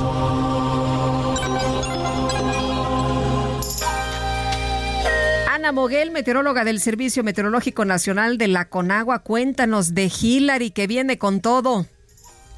Así es, Sergio Lupita. En este momento, Hillary es un huracán de, de categoría 4 y se localiza al sur de las costas de Baja California Sur. Este, este sistema, las extensas bandas nubosas de huracán, en interacción con la inestabilidad de la atmósfera superior, originarán lluvias puntuales intensas en zonas de Baja California Sur, Sinaloa, Nayarit y Jalisco, así como lluvias puntuales fuertes en Baja California. Otro elemento importante también es el viento. El viento se espera el viento con rachas de 80 a 100 kilómetros por hora y oleaje de 5 a 7 metros de altura en costas de Baja California Sur, sobre todo durante la tarde y noche conforme el sistema se va acercando hacia esta península. También tenemos viento con rachas de 60 a 80 kilómetros por hora y oleaje de 3 a 5 metros de altura en costas de Nayarit, Jalisco y Colima. Y viento con rachas de 40 a 60 kilómetros por hora y oleaje de 2 a 4 metros de altura en costas de Sinaloa y Michoacán. Por lo que se recomienda a la población estar atenta a los avisos de la Secretaría de Protección Civil Nacional y Estatal, así como a la municipal si este, ante cualquier este aviso de ellos o cualquier este comunicado. Por otra parte, te comento también que la onda tropical número 23 sobre el istmo de Tehuantepec y un canal de baja presión desde el occidente de Campeche hasta el noreste de Chiapas producirán lluvias puntuales muy fuertes en Oaxaca y puntuales fuertes en Chiapas, Tabasco y Veracruz, además de intervalos de chubascos en la península de Yucatán. Todas estas lluvias estarán acompañadas de descargas eléctricas y fuertes rachas de viento. Por otra parte, un canal, otro canal de baja presión en el interior del país y el ingreso de del Océano Pacífico y Golfo de México originarán lluvias puntuales muy fuertes en Guanajuato y estados del occidente y en la mesa del norte, así como lluvias puntuales fuertes y chubascos que se acompañarán de descargas eléctricas en el noreste, oriente y centro del territorio nacional, incluyendo el Valle de México. Para el Valle, como te comentaba, esperaríamos que durante este día se mantenga nublado y que tengamos lluvias con chubascos y con algunas puntuales fuertes en zonas de la Ciudad de México y el Estado de México. Estas lluvias estarán acompañadas de descargas eléctricas. La temperatura máxima que se espera para la Ciudad de México es de 22 a 24 grados Celsius y para Toluca la máxima se esperaría de 19 a 21 grados Celsius. Este es mi reporte, regreso con ustedes. Gracias, Ana, muy buenos días. Que tengan un excelente día. Son las 8 con 17 minutos en la línea telefónica. Alfonso Ramírez Cuellar, promotor nacional de Claudia Sheinbaum. Alfonso, ¿cómo estás? Gracias por tomar nuestra llamada. Déjame empezar con, pues, con el tema del día. ¿Cómo viste la, la decisión o cómo han visto ustedes la decisión en el tema de las encuestas? Bueno, yo creo que eh, se están cumpliendo eh, no solamente los plazos, sino también se están cumpliendo los procedimientos eh, son procedimientos y un calendario ya muy establecido en el acuerdo firmado por todos los aspirantes. Entonces no le veo yo mayor conflicto eh, me parece a mí que son normales los puntos de vista diferentes, distintos, pero eh, estamos dentro de, de, los parámetros, estamos dentro del acuerdo y eso creo que da muchísima certeza, eh, da una gran capacidad de interlocución y una fuerte unidad, no solamente para llevar a cabo la encuesta, sino también para acatar, como dice el acuerdo, los resultados, el veredicto que será, se dará a conocer el próximo 6 de septiembre. Vamos a salir muy unidos de todo este ejercicio de medición y también, sobre todas las cosas, pues muy unidos en torno a, a lo que resuelva la Comisión Nacional de Encuestas, a todas las decisiones que se hagan en el transcurso de la última semana de, agosto y la primera de septiembre. Eh, Alfonso, por lo pronto se está solicitando que se repita el sorteo de algunas de las cuatro encuestadoras, ¿no? De hecho, de dos se ha pedido, dicen que no reúnen los requisitos y que esta postura es compartida por el representante de Adán Augusto, de Ricardo Monreal y de Marcelo Ebrard. Pues yo creo que en términos generales estamos este, eh, dentro de eh, los lineamientos, ya todos los ajustes que se tengan que hacer serán resueltos por las instancias del partido y también por los aspirantes. Pero yo creo que ese es un eh, asuntos menores. Lo más importante, lo fundamental, pues es mantener la unidad. Nosotros estamos muy contentos. La verdad es que eh, tenemos ya casi siete meses consecutivos eh, eh, de manera sistemática con una ventaja en algunas ocasiones de más de dos de alrededor de dos dígitos eh, es una ventaja muy consistente. El resultado lo vemos irreversible por el tiempo que falta para hacer esta medición y porque además este eh, Claudia ha logrado una simpatía y un arraigo orgánico en el norte del país. Eh, se veía difícil, pero hemos conquistado el norte del país y la fuerza del centro, del sureste, pues siempre ha sido algo presente, algo que estaba eh, definido desde el momento en que iniciamos las actividades de proselitismo. Eh, déjame pasar a otro tema, Alfonso. Eh, después de que se dilucide este tema, vamos a pasar a, pues, a las candidaturas locales. ¿Cómo estás viendo la, la contienda en, en la Ciudad de México? ¿Quiénes son los aspirantes? ¿Quiénes pueden contender de manera eficaz para el gobierno de la Ciudad de México por parte de Morena?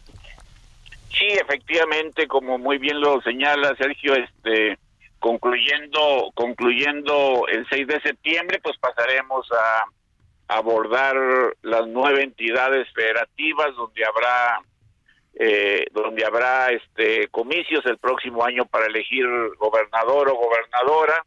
La Ciudad de México es una de ellas, junto con Puebla, con Morelos, con Yucatán, con Jalisco, con Veracruz, eh, con Chiapas, entre otras.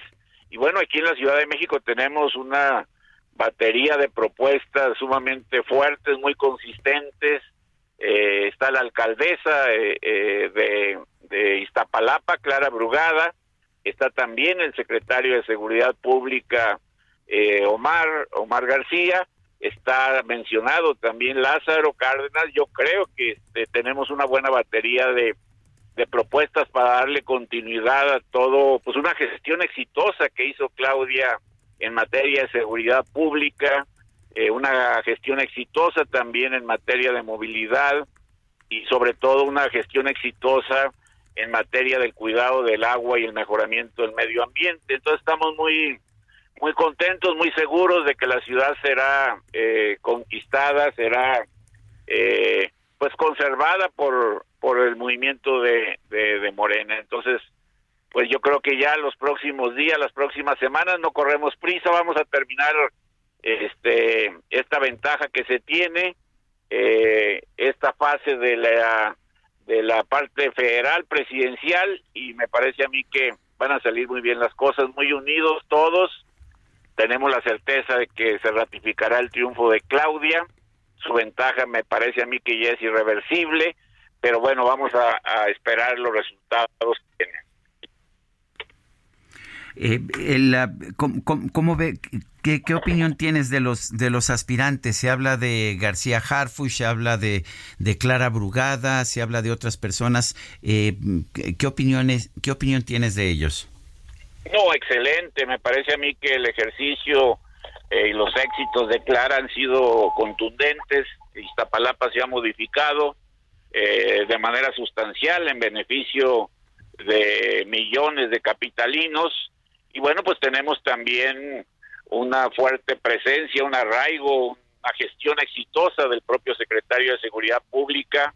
Lázaro Cárdenas pues tiene fue coordinador de asesores del presidente eh, creo que hay muchos, hay muchos este muy buenos candidatos, muy buenos prospectos para para encabezar la contienda por la jefatura de gobierno del próximo primer domingo de junio del 2024. Ahorita pues vamos a terminar con la presidencial. estamos todos, la verdad es que estamos muy contentos. La actividad de Claudia ha sido sumamente intensa. Eh, hay miles de comités que nada tienen que ver ni con gobiernos, ni con estructuras, ni dependencias federales. Hay eh, eh, miles de personas en todo el territorio nacional. Es gente muy comprometida, muy entregada, con muchos años, décadas de trabajo comunitario que le han dado sustento a la actividad de Claudia. Por eso Claudia pues tiene esta ventaja y es una ventaja irreversible. Alfonso Ramírez Cuellar, gracias por conversar con nosotros. Al contrario, muchísimas gracias, Sergio Lupita, muy agradecido. Gracias, buenos días. Vamos a una pausa y regresamos.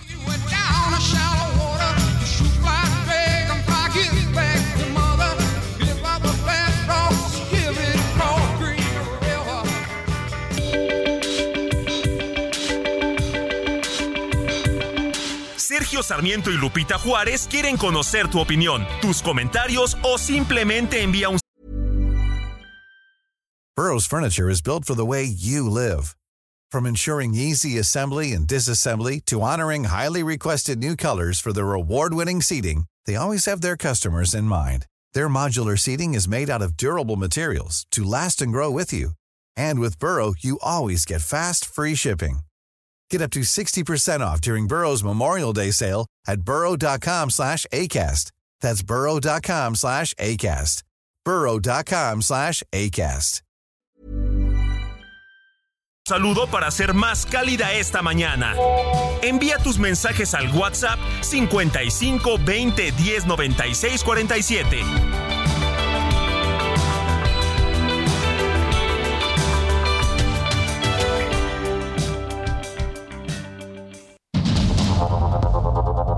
Continuamos con Sergio Sarmiento y Lupita Juárez por el Heraldo Radio.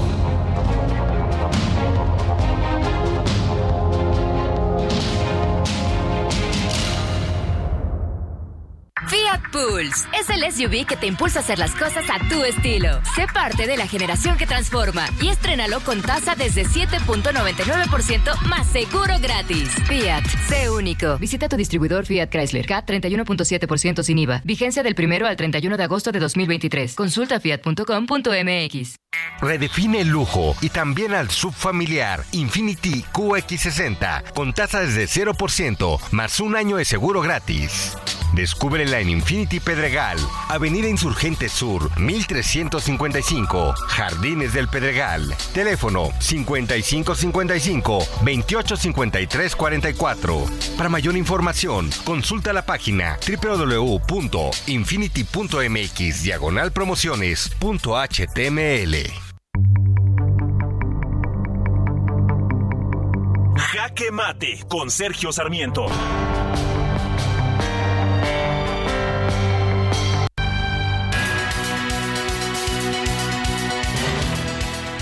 El presidente Andrés Manuel López Obrador retó esta mañana al Tribunal Electoral del Poder Judicial de la Federación. Dijo que eh, entonces, como ya no pueden robar, saquear, ya no tienen el privilegio de mandar, están molestos.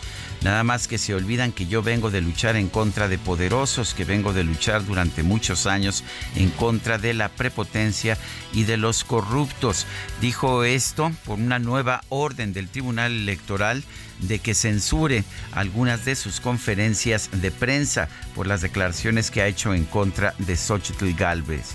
No, no, dijo, acepto el desafío y volvió a colocar en las pantallas estas declaraciones que le pide el tribunal que censure.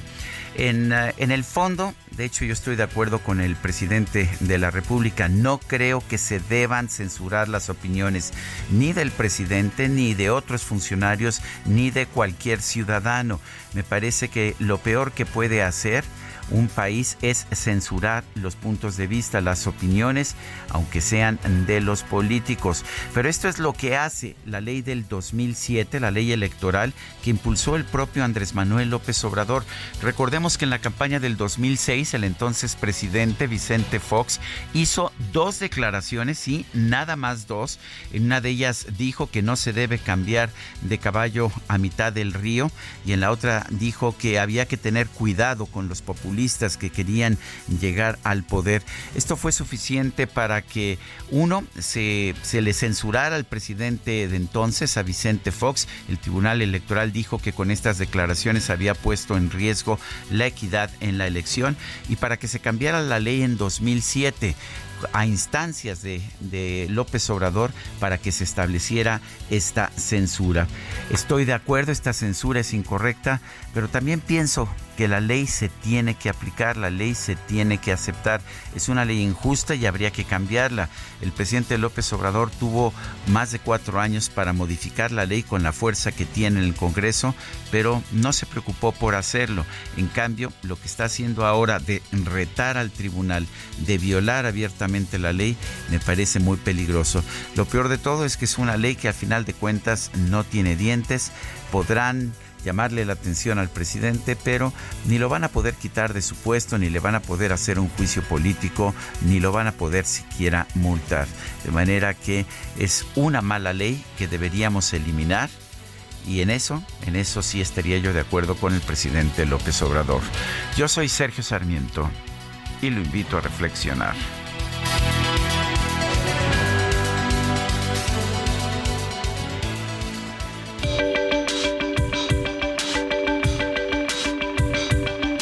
Sergio Sarmiento, tu opinión es importante.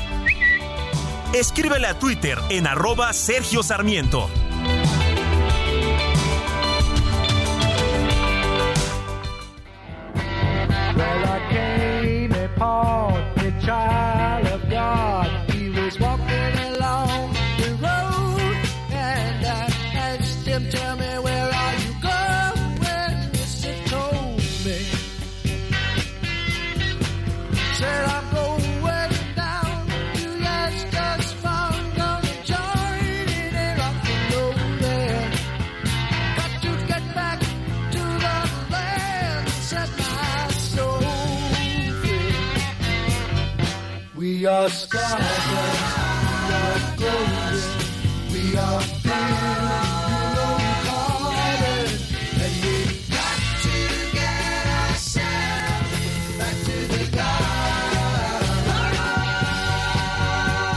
Canción que estamos escuchando del legendario grupo Crosby, Stills and Nash, al cual se añadiría poco después Young, es una de las canciones que mejor describe el festival de Woodstock. Y bueno, estamos recordando este festival que tuvo lugar entre el 15 y el 18 de agosto de 1969. Y bueno, pues no, no podía yo eh, pues dejar de pedirle a nuestro equipo de producción que nos regalara esta canción que se llama precisamente Woodstock.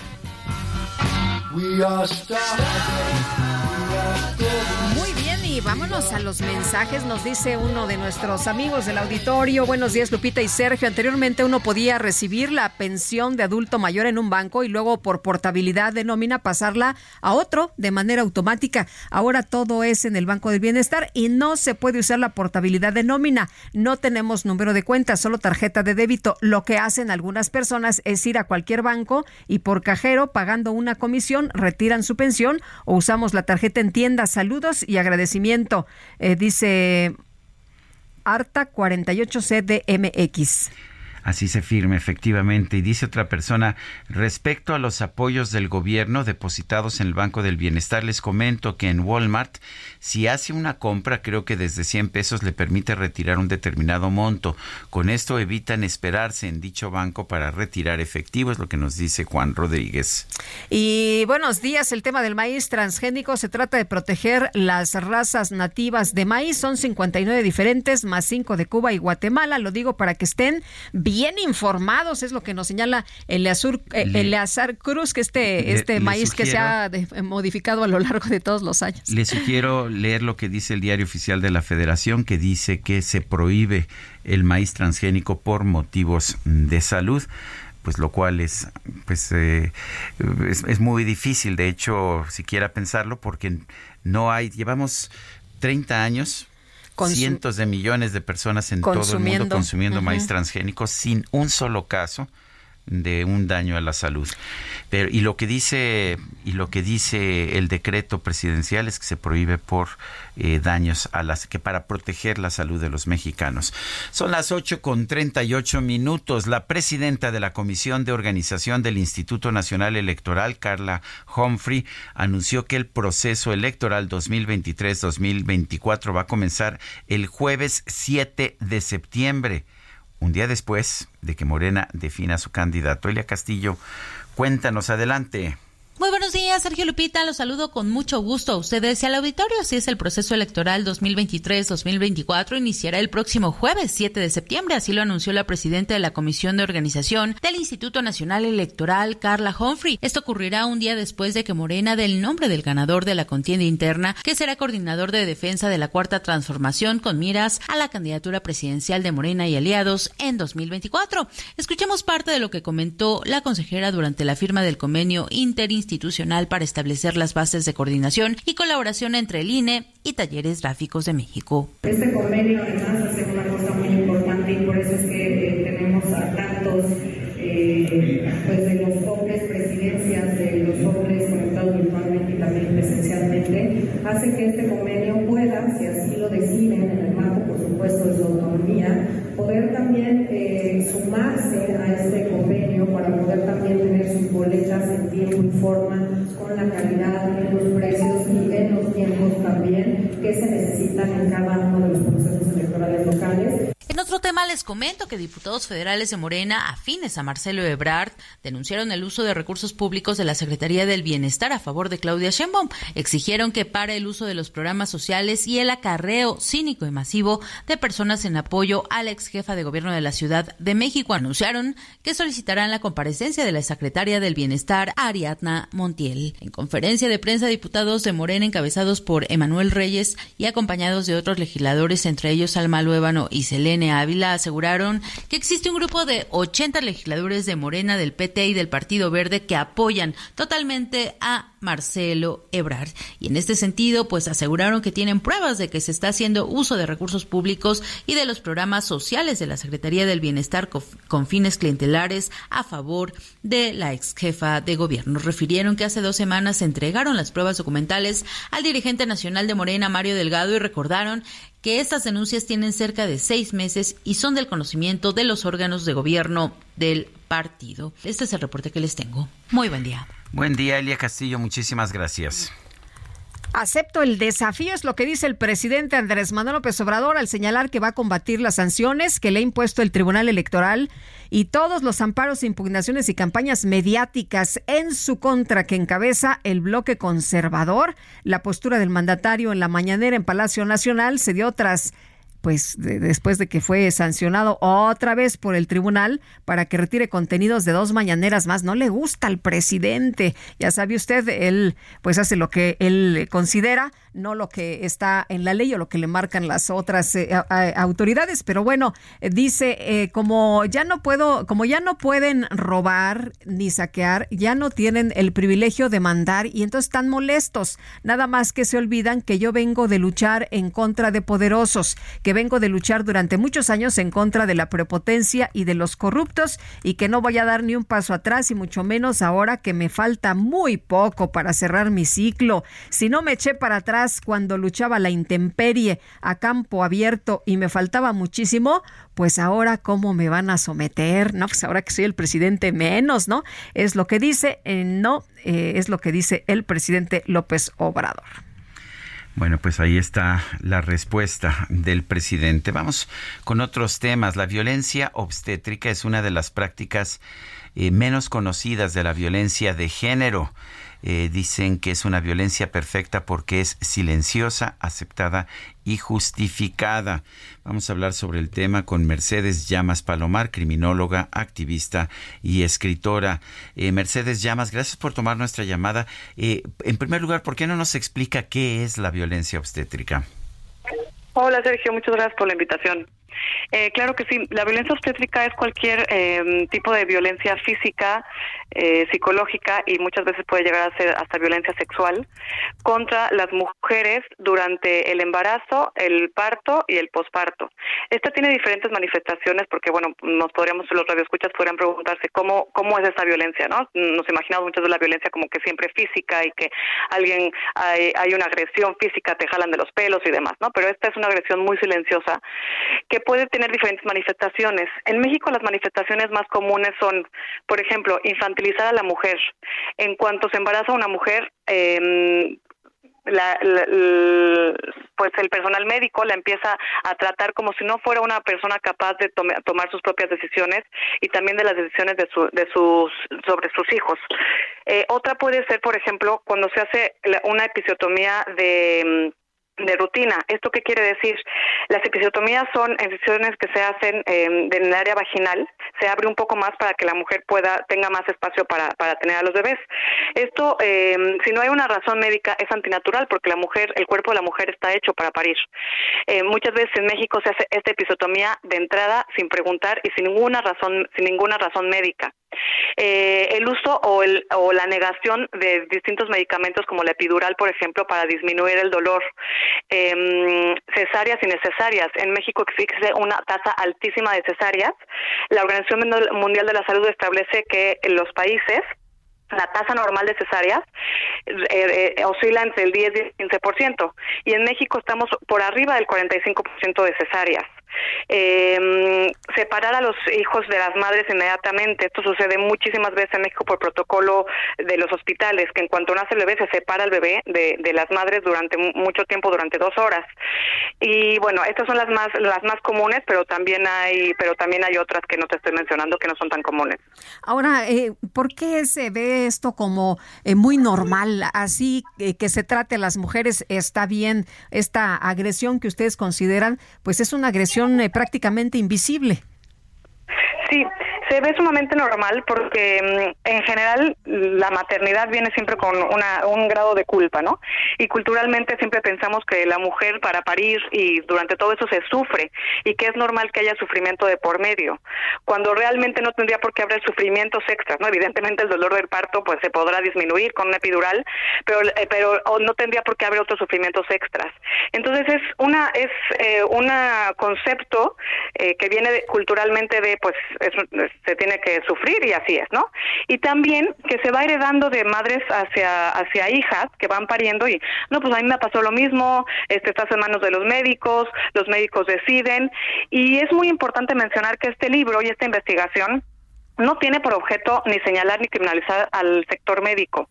Simplemente lo que estamos lo que estamos diciendo es tenemos que luchar en que la medicina esté al servicio, evidentemente de, de en, este, caso las mujeres y que también haya una unión entre esta actividad milenaria que llevan haciendo las mujeres, por ejemplo las parteras en México, en el que mm, las mismas eh, mujeres atienden a otras mujeres a parir. Entonces lo que estamos apelando es que haya una unión entre estas dos entre estas dos una ciencia y esta y la otra em, una actividad que se lleva haciendo por años y se busque la el, pues el mejor la mejor forma de parir para las madres. Y también se silencia porque em, como te comentaba pues confiar en el en los en los médicos y como que vemos al médico como que no se le puede cuestionar. Entonces una mujer está en situación de vulnerabilidad a los siete ocho meses de de embarazo y que el doctor le diga pues tiene que ser cesárea porque viene muy grande, pues las mujeres es difícil cuestionar eso porque no además no conocemos médicamente si sí o si no.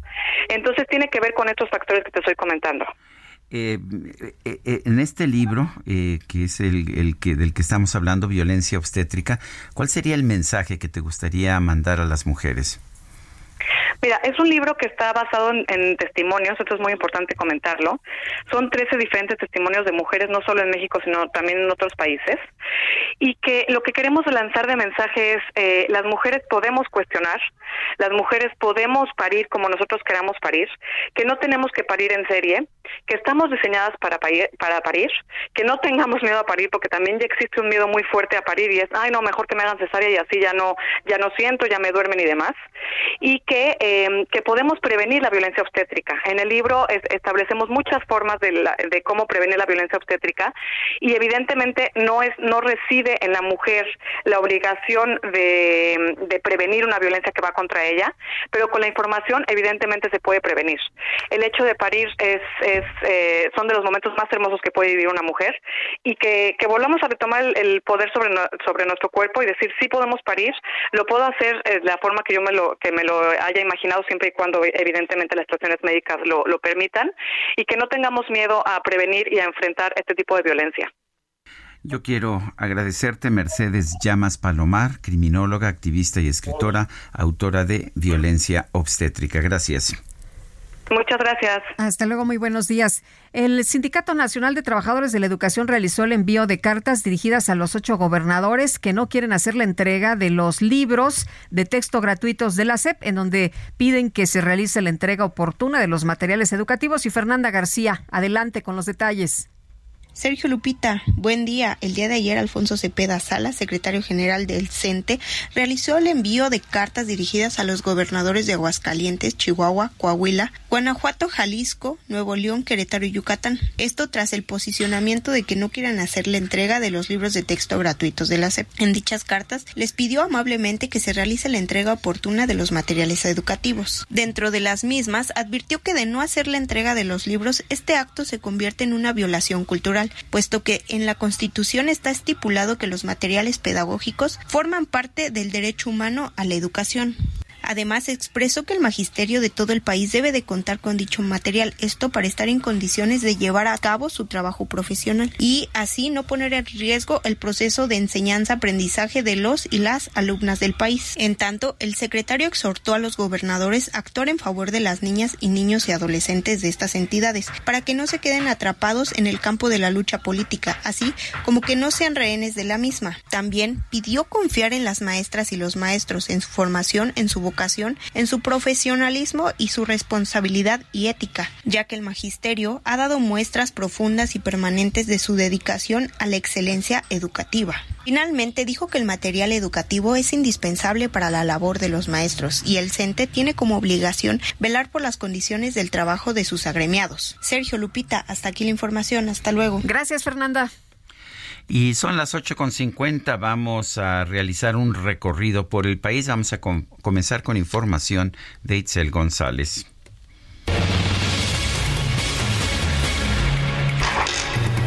Sergio Lupita, muy buenos días. Les comento que la Asociación de Gobernadores de Acción Nacional dio su respaldo a la decisión de la gobernadora de Chihuahua, Maru Campos, de suspender la entrega de libros de texto gratuitos hechos por la Secretaría de Educación Pública para el siguiente ciclo escolar 2023-2024.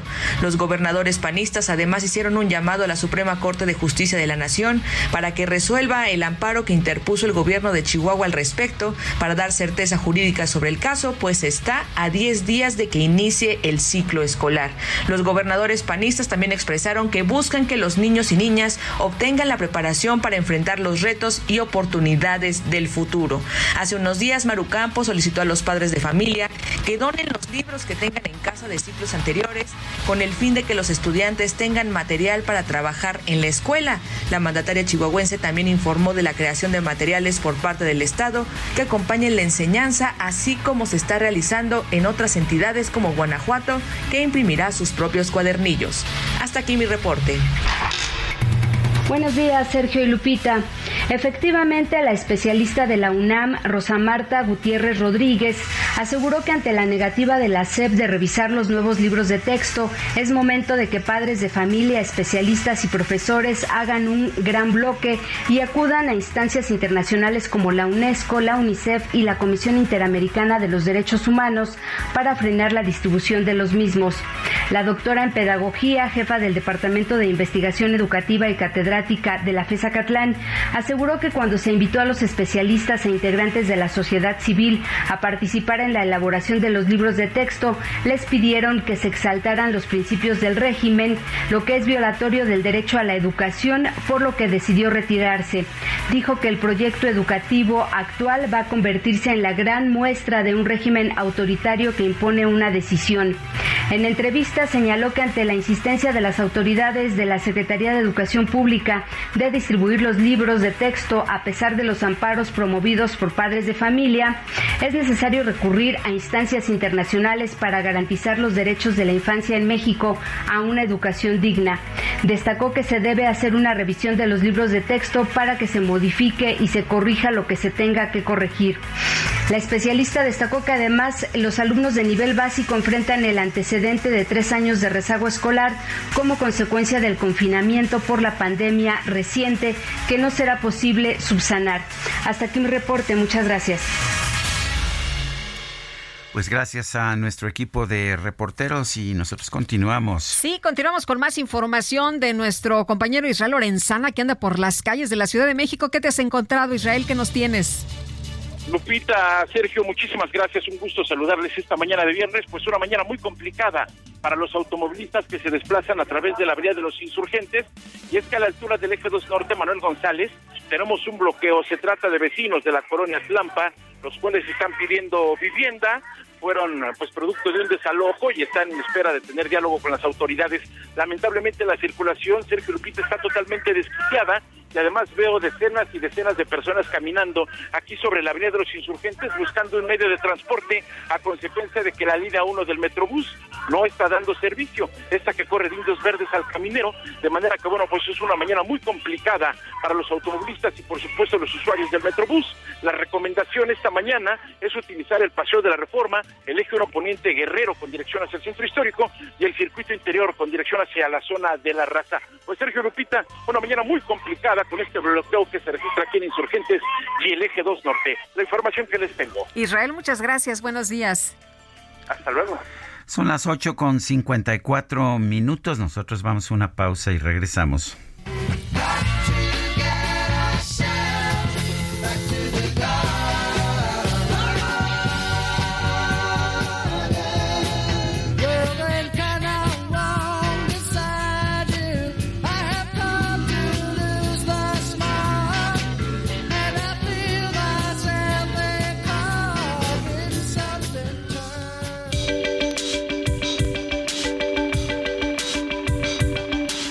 Sergio Sarmiento y Lupita Juárez quieren conocer tu opinión, tus comentarios o simplemente envía un saludo para hacer más cálida esta mañana.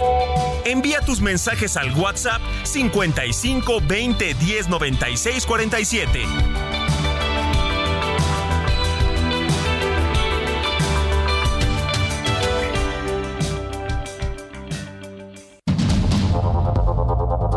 Continuamos con Sergio Sarmiento y Lupita Juárez por el Heraldo Radio.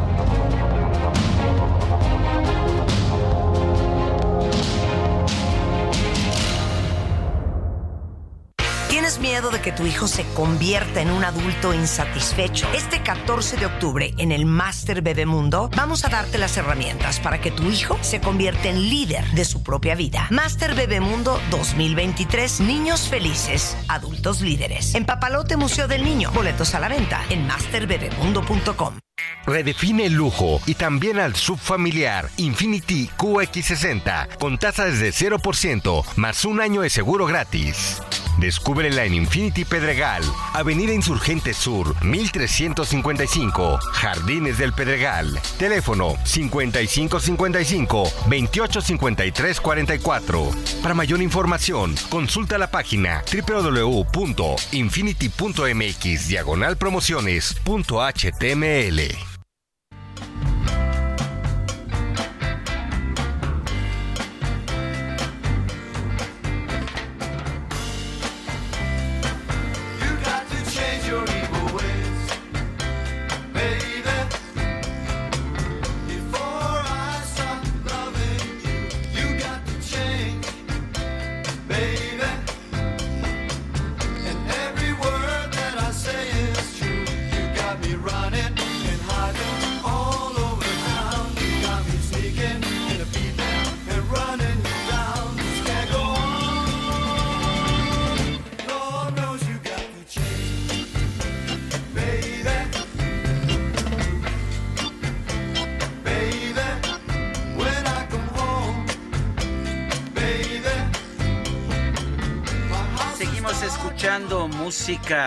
de Woodstock, del Festival de Paz y Música que se llevó a cabo del 15 al 18 de agosto de, de 1969. Esto es Evil Ways, Caminos Malditos de Santana. Súper buena canción. Muy bien. Vámonos a los mensajes. Nos dice nuestra, eh, nuestro amigo Clemente Santamaría de Teotihuacán. Buenos días, Sergio Lupita. Aquí en el municipio de Teotihuacán, la sucursal del Banco del Bienestar lleva dos semanas que no da servicio, que porque se dañó la cerradura de la sucursal y no han ah. mandado a darle mantenimiento.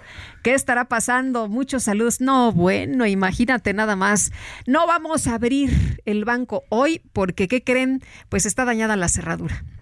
Sí, dice otra persona, Oigan, ¿qué no lo del maíz transgénico tiene que ver con que una vez que se siembre con esa tecnología, todas las semillas para siembras futuras se le tendrán que comprar a Monsanto? Aclaro, es pregunta, ¿eh? En realidad yo no conozco el tema, pero creo que eso es lo que realmente está detrás de todo y no el asunto de la salud de las personas. Héctor Becerra, reitero que lo que dice el decreto del gobierno es que es para para proteger la salud. De hecho, hoy decía el presidente de la República que decía eh, que no va a permitir que se alimente a las personas mexicanas con eh, maíz transgénico. Con ese maíz, ¿no? Con ese maíz. Eso es lo que dice. Y por otra parte, pues le puedo asegurar que usted puede sembrar con maíz transgénico, que a propósito está prohibida la siembra, eso no lo está cuestionando Estados Unidos. Estados Unidos está cuestionando que se importe el maíz para para consumo. ¿Qué es lo que ha pasado? México, como no usa maíz transgénico, es una de las razones, ha visto caer su producción de maíz en los últimos tiempos e importa la mayor parte de su maíz amarillo. Pero este, pues como en todo el mundo el maíz es transgénico, este es maíz transgénico.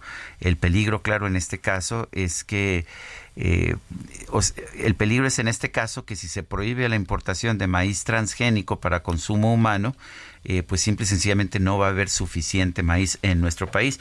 Pero eh, por la pregunta de Héctor Becerra, usted puede sembrar este año con maíz transgénico y el siguiente con maíz criollo, o incluso puede ir a las variedades nativas porque lo que se siembra en México no es la variedad nativa, el tesonte, el tesonte que, que se llamaba, sino son las variedades criollas. Pero usted puede sembrar lo que se le antoje sin ningún problema. Y otra persona dice, hola, don Sergio, nuestros amigos de la Unión Europea prohibieron los transgénicos después de diversos estudios. ¿Están mal en la Unión Europea? Y bueno, no nos pone su nombre. Este no, no es cierto, no se ha prohibido el maíz transgénico en la Unión Europea y no hay estudios científicos que demuestren ningún daño eh, a la salud del maíz transgénico. Pero vamos a la información que dicen que verdaderamente importa.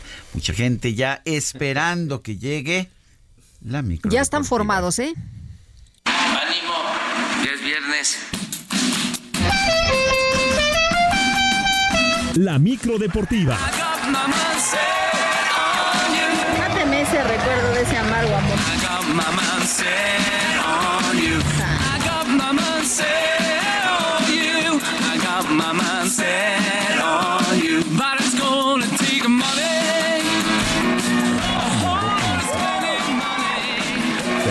No, es que sin maíz no hay país. ah, bueno, ya voy entendiendo. Hola Romero, ¿cómo estás? Muy bien, mi querido Sergio, mi querida Lupita, amigos del Heraldo Radio, qué placer saludarles. Lo logramos, llegamos a la otra orilla. Por fin es, viernes. Por fin es viernes. bien. El precio ha sido muy alto. La verdad es que el precio ha sido muy alto, pero a nosotros sí escuchamos clarito que hoy es viernes y no le damos la espalda. Por supuesto que no le tenemos miedo al viernes, nos tenemos miedo a nosotros mismos. Pero bueno, súbale, súbale, hay lugares. Y arrancamos con la información. Luego de lo que ha sido la League's Cup, o de lo que es la League's Cup, pues ya se juega la final. Este viernes regresa la actividad del fútbol local con la fecha 4 del torneo apertura. A las 7 de la noche con 6 minutos, el equipo de los Esmeraldas de León se mide al conjunto de Mazatlán FC. Y para las 9 en Ciudad Universitaria, los Pumas le hacen los honores a los Diablos Rojos del Toluca. Antonio Mohamed, técnico de Pumas, espera que su equipo haya aprendido la lección luego de fracasar en la propia Leagues Cup, donde faltaron muchas cosas. Y bueno, de a poco estamos, estamos buscando que, que, que arranquemos y finalicemos los partidos con esa mentalidad de ir por el rival y, nada, esto no termina hasta que termina y no importa el rival, porque en ese caso si nosotros no somos lo intenso que tenemos que ser contra el rival que sea, pasamos a ser nosotros enemigos, enemigos propios.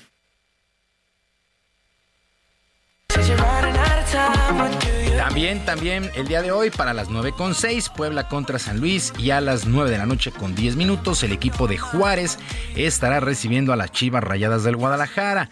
La actividad se reanuda hasta el domingo, hasta el domingo a las 5 de la tarde con Cruz Azul recibiendo al Santos Laguna en el Estadio Azteca. Este duelo significará el debut de Joaquín Moreno como entrenador de la máquina, luego del cese de Ricardo El Tuca Ferretti, que no ganó en tres jornadas. Por lo pronto, para el mediocampista Eric Lira, Joaquín Moreno es el técnico ideal para este equipo. Sí, yo creo que sí, porque como repito, Joaquín es alguien que quiere la institución, es alguien que sabe mucho de fútbol, es eh, alguien que siempre está viendo en qué mejorar, viendo fútbol siempre de todo el mundo, entonces creo que gente como esa es la que necesitamos en el fútbol de hoy en día y, y es alguien que nos puede sacar mucho provecho a todos.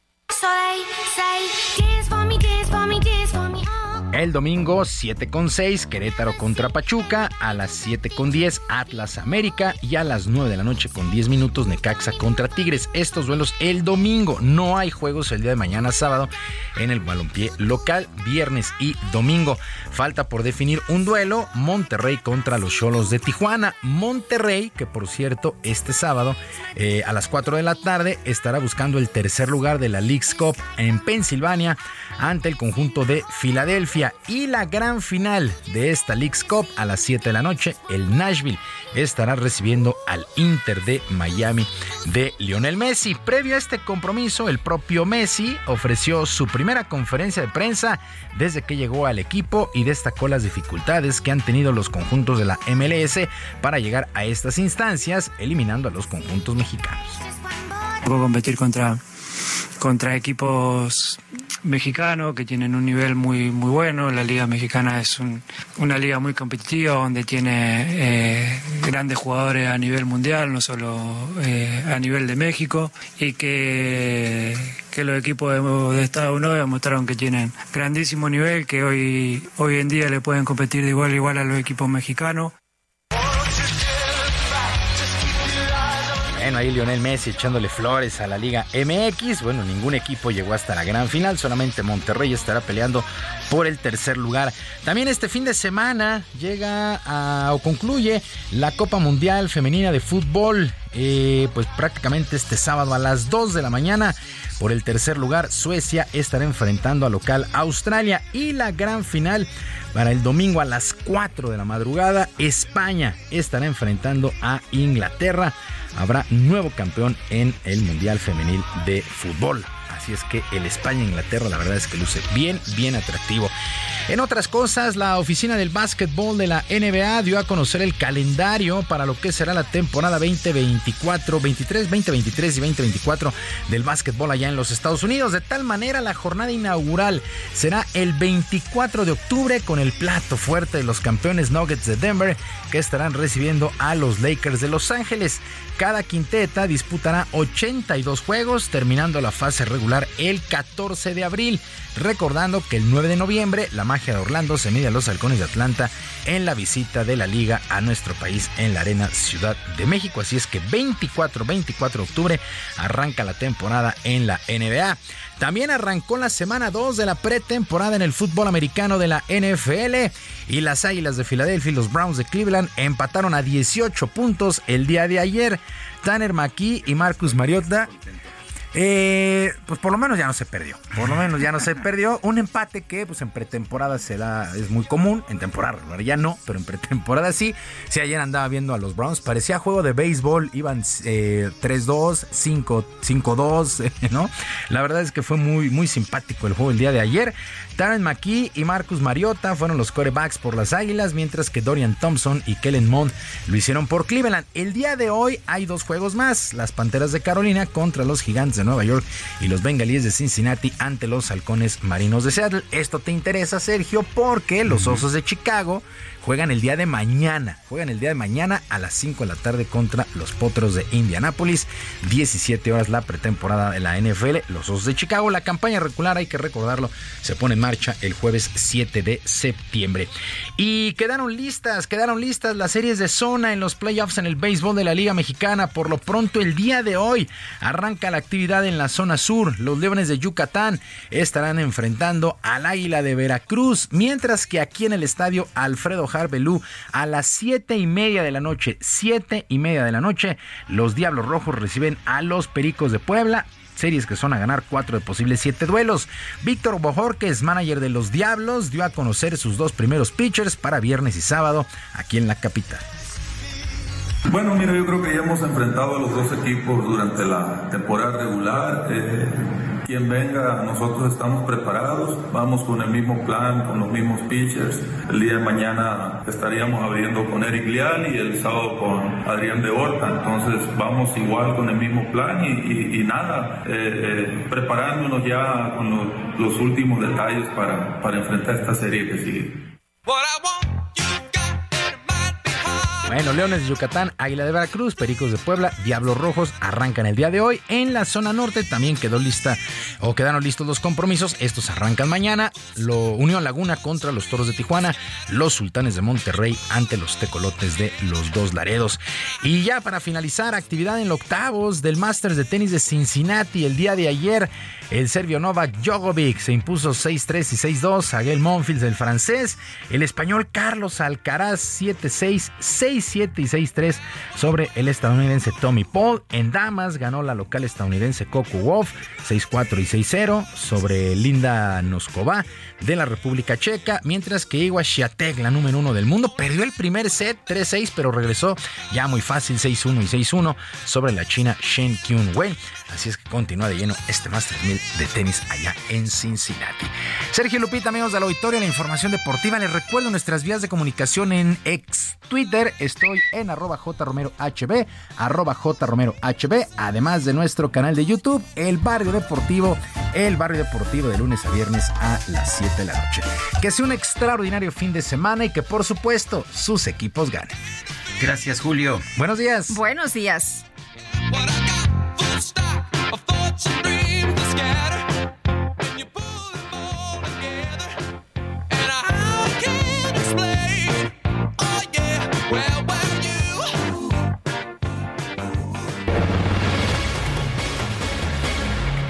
Y está con nosotros aquí en la cabina Mónica Reyes. Moni.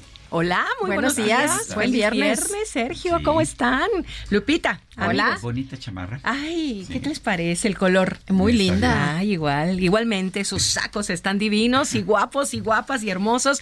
Y vamos a tratar de que sea un buen día, ¿no? ¿Puedes venir todos los días, Moni? Sí. Ah, pues ya saben a echarnos desde temprano las porras. Las flores y las porras y el ánimo. Muy bien. Fíjense, amigos del Heraldo Radio, que yo pienso que todos soñamos con una gran casa. Lo que más quiero para la mía además de la terraza y del espacio para el vestidor, es una sala de televisión súper amplia para disfrutar de mis series favoritas. Por eso, mientras encontramos todos esa casa soñada, con Citibanamex puedes contratar crédito hipotecario con tasa fija anual desde 9.25% o apartar tu tasa hasta por 12 meses obteniendo el certificado de Amarra tu tasa. No esperes más, hazlo ya. El CAT promedio es de 10.5% sin IVA, calculado el 1 de abril de 2023 y vigente al 30 de septiembre del 2023. Consulta condiciones en www.citibanamex.com diagonal amarra tu taza. ¿Qué les parece?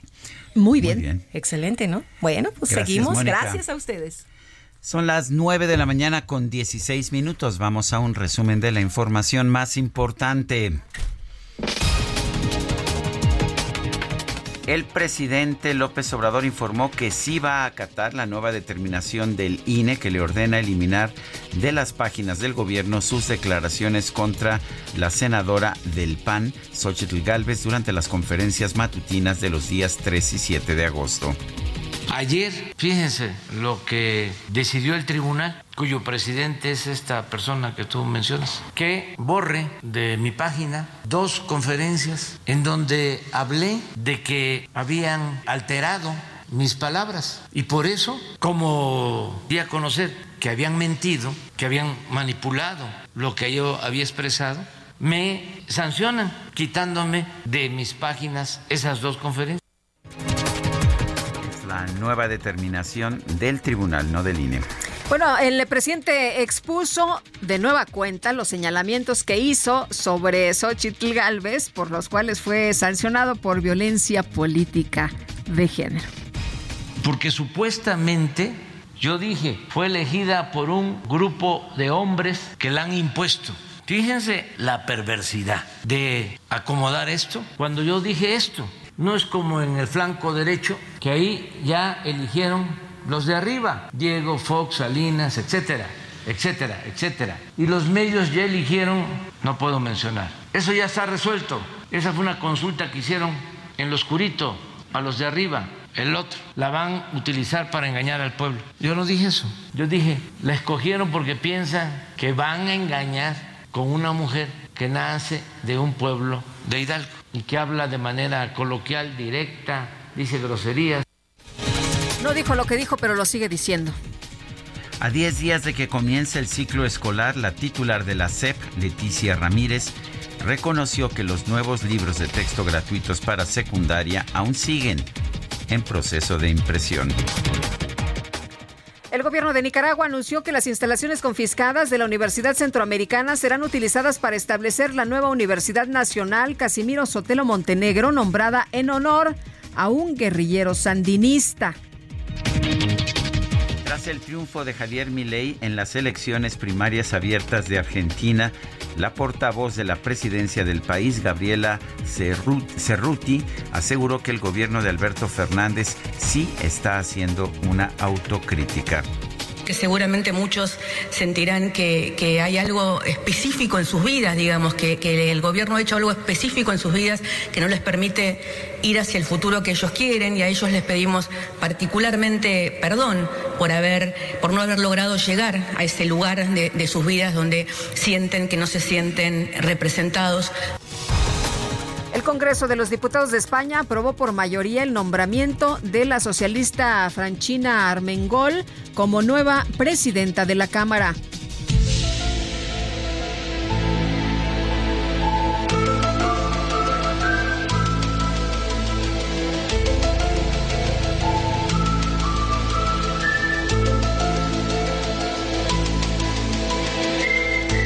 En redes sociales se hizo viral un supuesto video satelital en el que se observa un avión siendo atacado por aparentes naves desconocidas, las cuales lo rodean hasta que desaparece con un destello.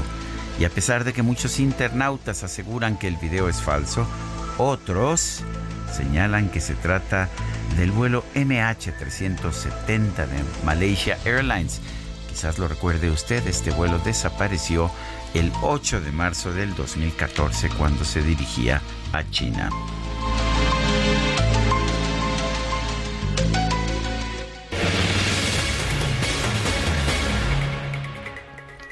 Ay, pues, ¿cómo la ves? Pues este. ¿Será o no será? Bueno, vámonos, vámonos con Mónica Reyes. Adelante, Moni.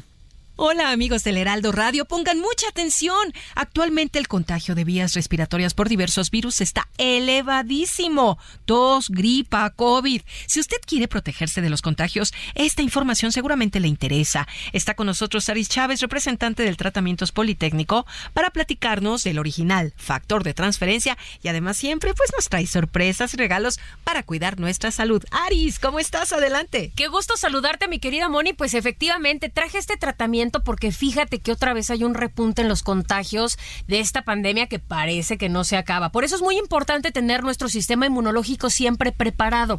El factor de transferencia es un tratamiento original que puede tomar absolutamente toda la familia, que logra lo que ningún otro, que es fortalecer nuestro sistema inmunológico más de 470%, que no tiene efectos secundarios, que no tiene contraindicaciones y que no solamente mantiene nuestro cuerpo protegido de cualquier contagio con un 90% de efectividad, ¿eh? sino que además tiene resultados sorprendentes en diversos pacientes. Nosotros tratamos ya más de 150 enfermedades que van desde cáncer, diabetes, lupus, fibromialgia, esclerosis múltiple, artritis reumatoide, VIH. En enfermedades respiratorias somos el tratamiento número uno actualmente para aliviar problemas de tos, de gripa, de influenza, de bronquitis, asma y enfermedades pulmonares. Destruye virus, bacterias, hongos y células enfermas, pero tú también puedes tomarlo de manera preventiva y así evitamos contagios. Pues es una muy buena opción para cuidar la salud, Aris. ¿A dónde tenemos que marcar? Tienen que comunicarse porque además estamos estrenando promociones y regalos nuevos. Marquen en este momento al 55 56 49 44 44 porque les vamos a enviar hasta la puerta de su casa 50 dosis de factor de transferencia y el precio está increíblemente bajo, mi querida Moni, para todos ustedes. Y además les vamos a enviar de regalo un reloj inteligente que tiene pantalla touch. Ahí contestan mensajes, llamadas, redes sociales, te mide el ritmo cardíaco, la presión arterial, pones música, juegos. También te incluye unos audífonos Bluetooth originales y hoy te voy a regalar un aparato que todos queremos en casa. Es una aspiradora robot que funciona con sensores que van a leer todos los pasillos de tu casa y la aspiran por completo. ¿Quieres este regalo? Marca 55 56 49 44 44. Otra sorpresita, ¿no? ¿Qué te parece un 2 por 1 A ver, a ver, vamos. Si marcan ahorita, les vamos a regalar otro paquete igualito. Así que corran a aprovechar esta promoción 55 56 49 44 44. Repito, 55 56 49 44 44. Doble de todo y sobre todo doble de factor de transferencia. Perfecto. Gracias, Aris. Gracias. Permiso Cofepris 1733 007 13 0483. Son las 9 de la mañana con 23 minutos. Nuestro número para que nos mande usted mensajes de WhatsApp es el 55 2010 96 47. Repito, 55 2010 96 47. En X, mejor conocida como Twitter, alias Twitter, podríamos decir, nuestra cuenta es arroba Sergio y Lupita. Y le recomiendo también la cuenta arroba Heraldo de México. Nosotros vamos a una pausa y regresamos.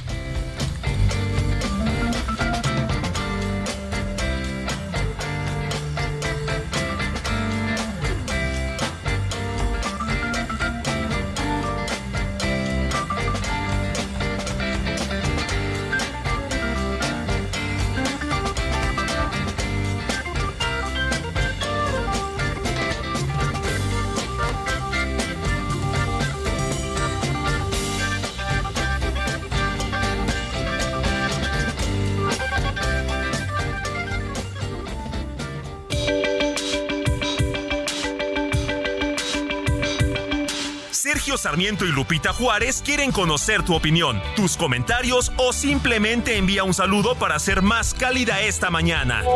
Envía tus mensajes al WhatsApp 55 20 10 96 47.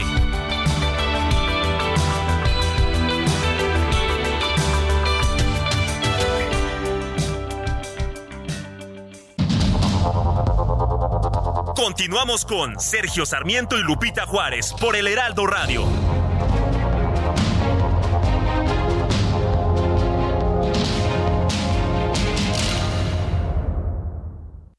Bien te veías en tu boda, ma. Ya casi 30 años. Deberían irse de vacaciones a celebrar. Uy, mija, ¿con qué ojos? Fonacot te presta hasta cuatro meses de sueldo, con el interés más bajo, en efectivo y directo a tu cuenta en 24 horas. Fonacot está conmigo.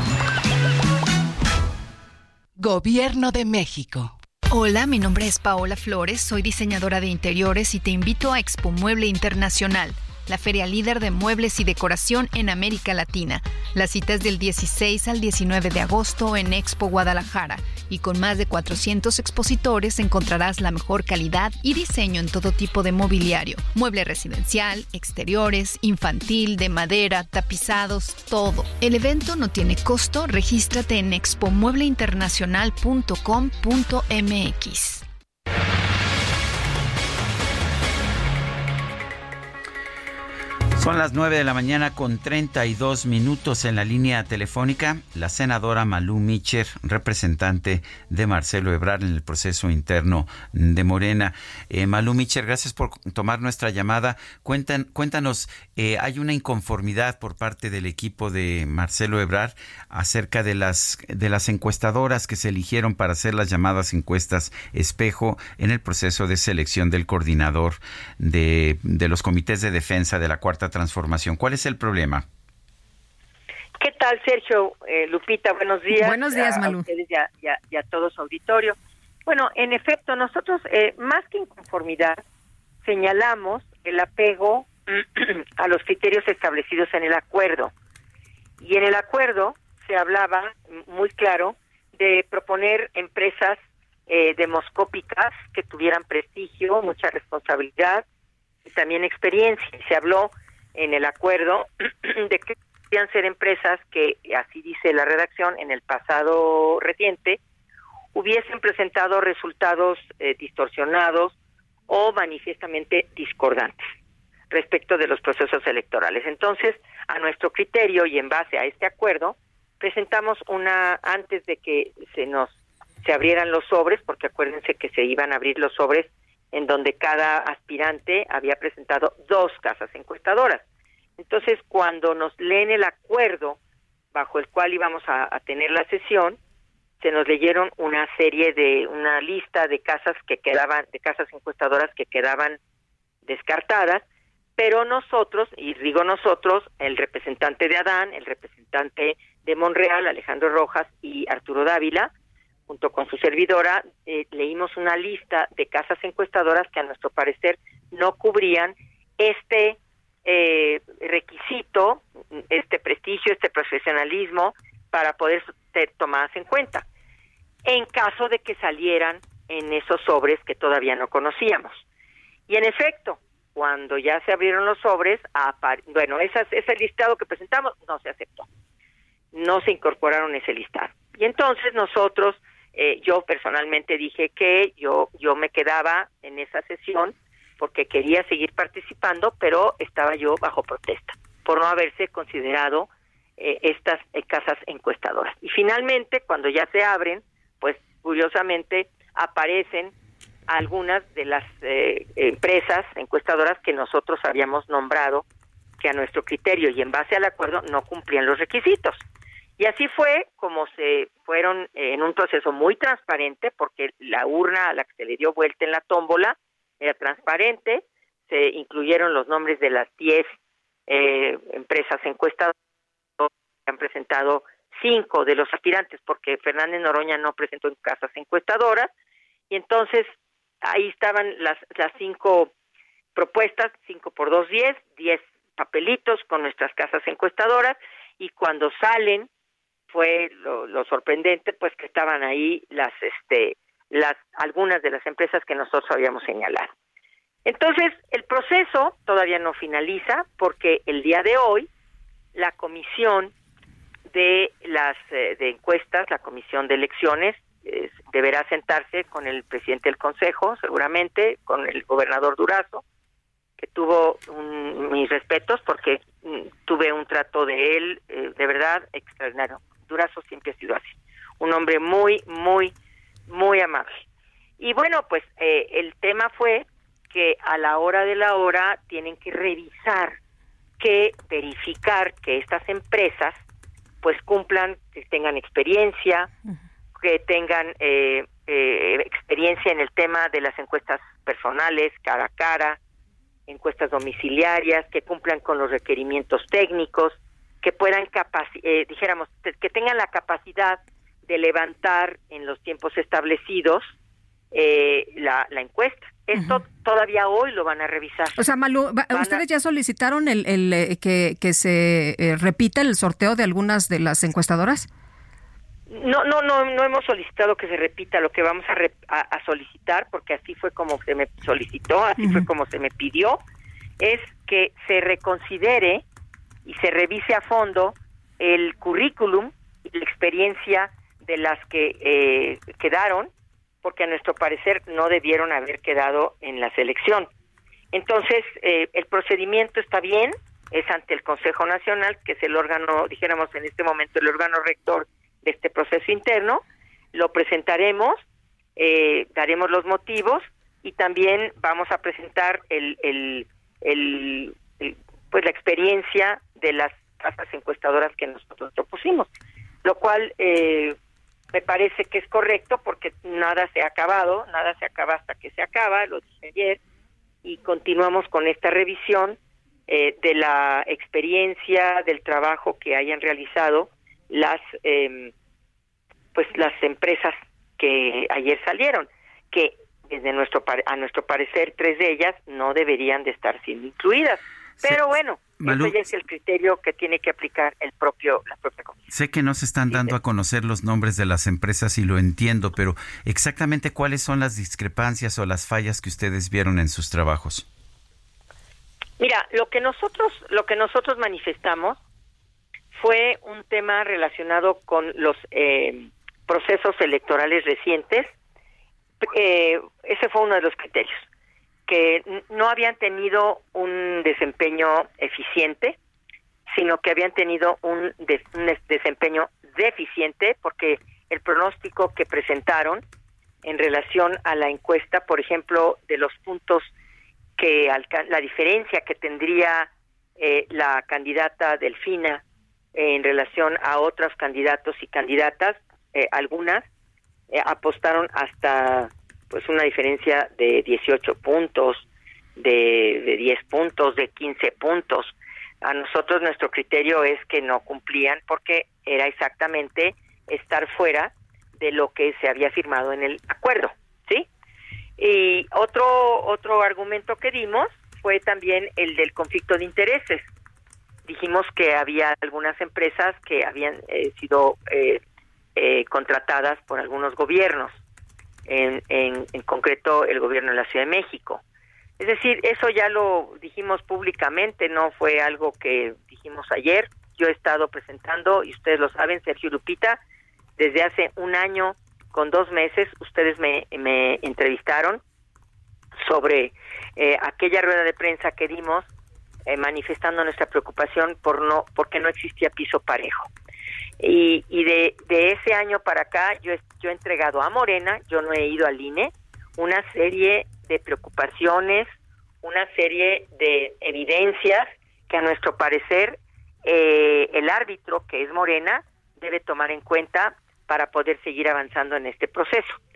Y, y por ello, eh, ayer, pues hice lo mismo, exactamente lo mismo, porque el silencio no es lealtad, al contrario proteger a nuestro movimiento y hacer que este proceso sea un proceso como lo firmaron, transparente, legal, cercano a la gente, sin derroches, y eh, creemos que en base a esos principios, a esos criterios que se firmaron en, en aquel restaurante frente al presidente, pues entonces nos da todavía más posibilidades de decirles que se apeguen a esos criterios y a ese acuerdo.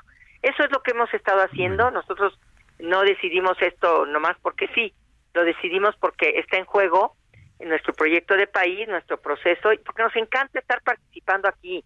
Es un proceso histórico y lo hacemos de verdad con mucho orgullo. No nos vamos a ir a ningún lado. Estamos aquí porque creemos en, en Morena, creemos en la cuarta transformación y porque queremos que escuchen al presidente, nada más, ¿no? Eso es lo que queremos. Muy bien. Malú Miche, representante de Marcelo Ebrard, gracias por hablar con nosotros. No, gracias a ustedes. Un abrazo y a todo su auditorio un saludo. Muchas gracias. Gracias, buen día. 9 con 41. Redefine el lujo y también al subfamiliar Infinity QX60 con tasas de 0% más un año de seguro gratis. Descúbrela en Infinity Pedregal, Avenida Insurgente Sur, 1355, Jardines del Pedregal. Teléfono 5555-285344. Para mayor información, consulta la página www.infinity.mx diagonal promociones.html. Muy buenos días, Sergio y Lupita. Les mando un saludo desde Guadalajara. Sí dije lo que dije, pero no dije lo que sí me acuerdo que no dije. Yo ya me hice bolas. Mejor vamos a aplicar el sordo no oye, pero compone. Saludos.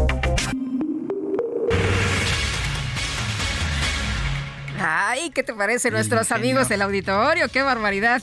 Bueno, fíjate que vamos a platicar, Sergio, de cómo está la situación en robos a transportistas con eh, Alejandro eh, de Facio, que es presidente del Grupo Multisistemas de Seguridad Industrial y experto en temas de seguridad. Alejandro, gracias por tomar la llamada. ¿Cómo estás? Muy buenos días.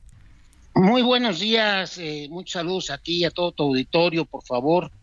Oye, pues, para pues comentar breve, sí, dime. Sí, sí, sí, pues para que nos comentes estas cifras que se han publicado y no son cifras que se hayan sacado pues eh, nada más eh, porque sí, no son del propio Secretariado Ejecutivo del Sistema Nacional de Seguridad Pública y habla de los miles de robos que se han eh, cometido en contra de transportistas.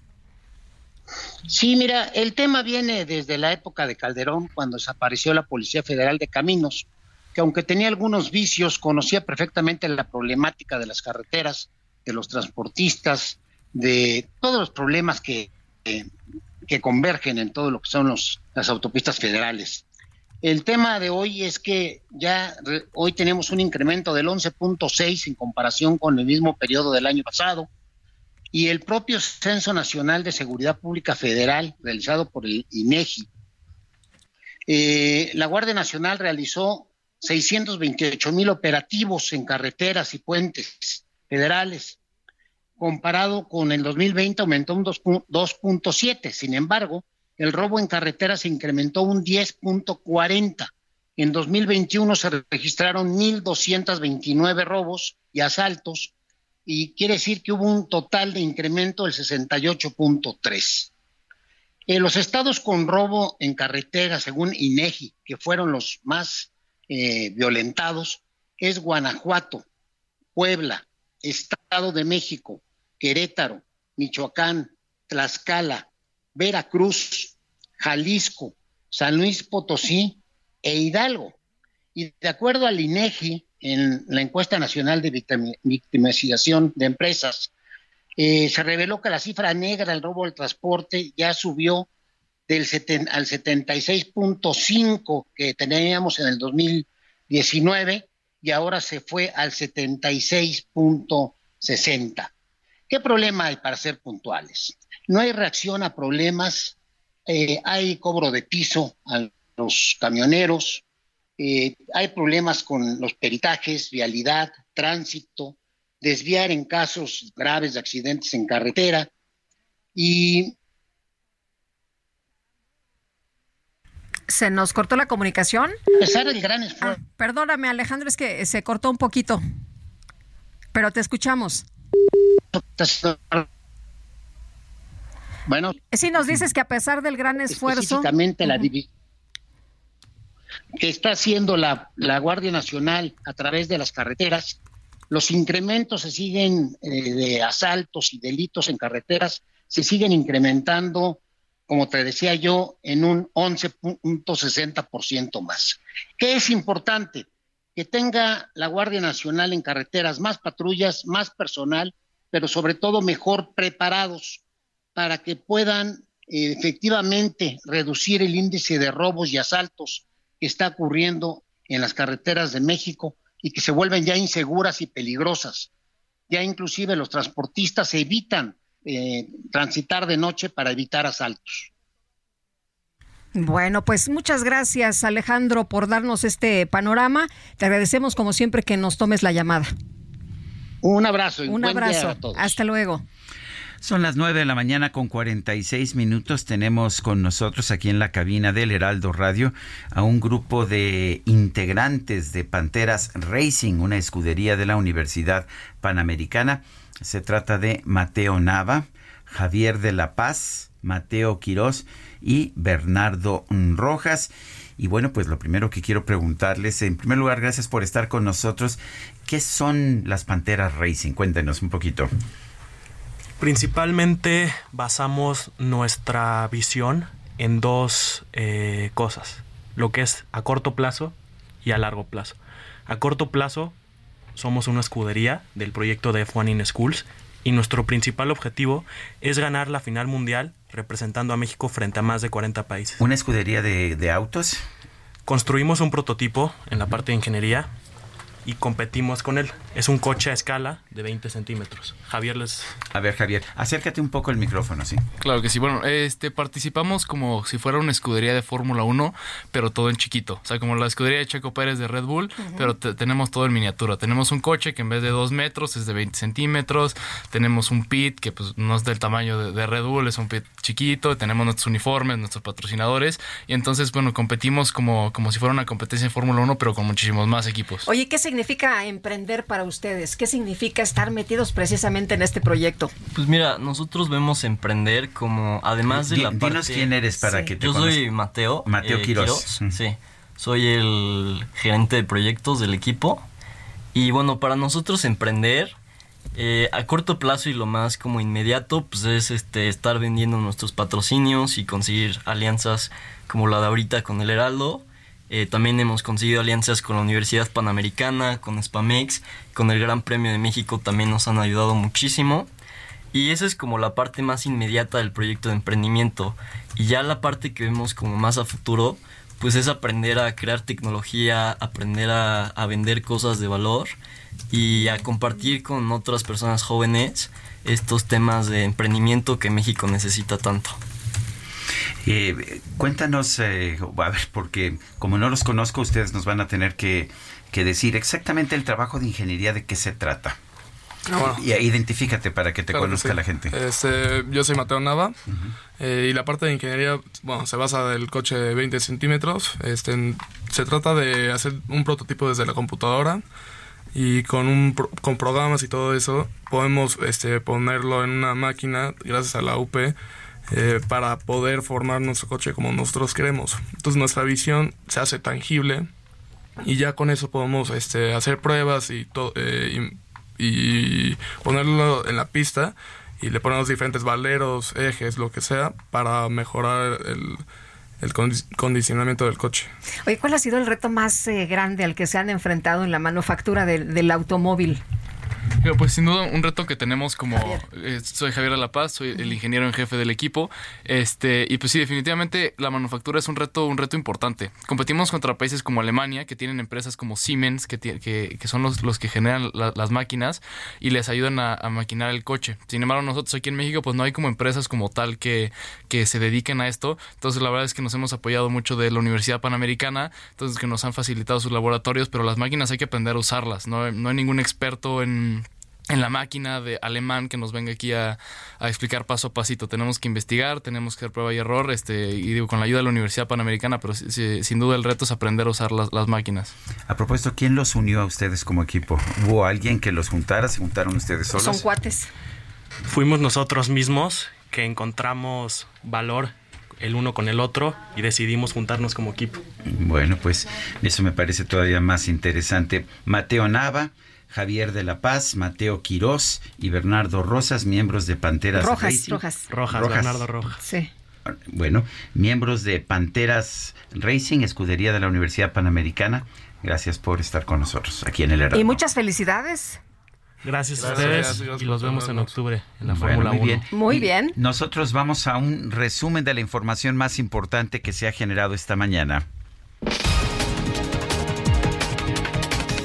El presidente Andrés Manuel López Obrador aseguró que la disputa comercial con Estados Unidos por el tema del maíz transgénico va a ayudar a los consumidores de todo el mundo.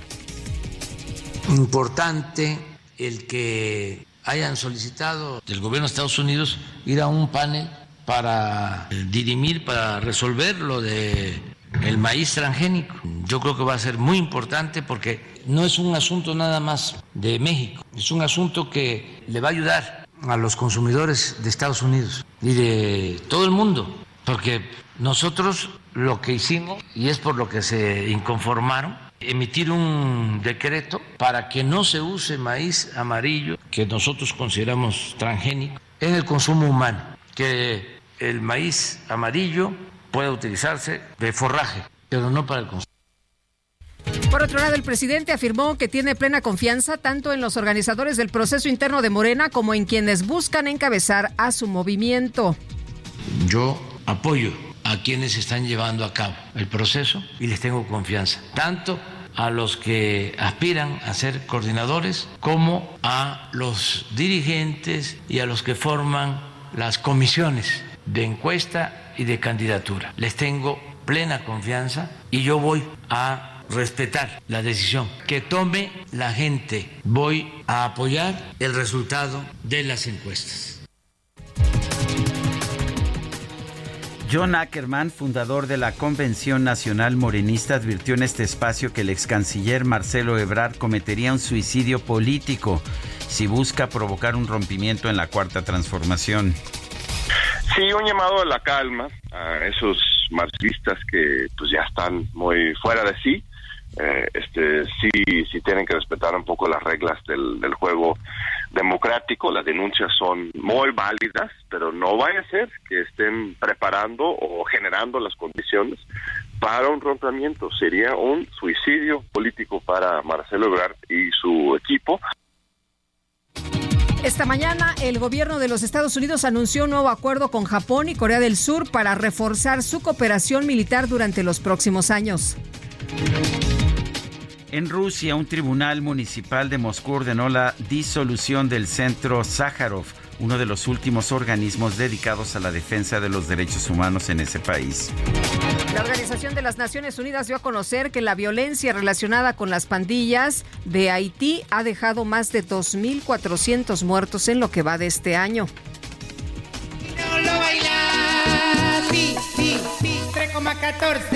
Esta cumbia matemática es un poco pragmática.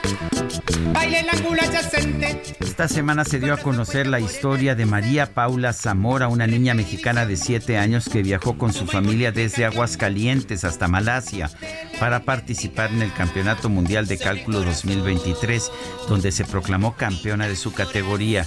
Esta competencia es organizada por la iniciativa Aloha Mental Arithmetic la cual se enfoca en estimular la autoconfianza de los niños a través de las matemáticas. Se mueve mi y con Galileo.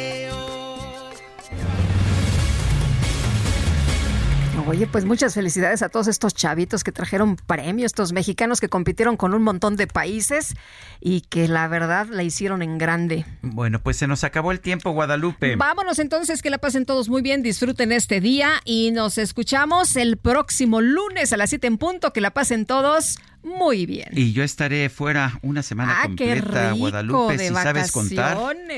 No cuentes conmigo, pero bueno, usted cuenta con Guadalupe Juárez hasta el lunes. Gracias de todo corazón.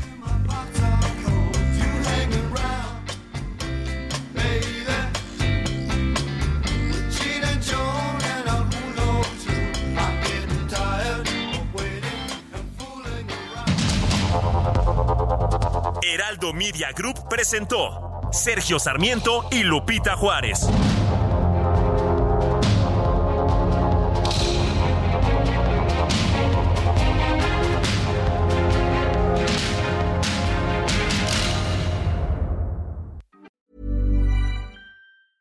Hey, it's Paige DeSorbo from Giggly Squad. High quality fashion without the price tag. Say hello to Quince.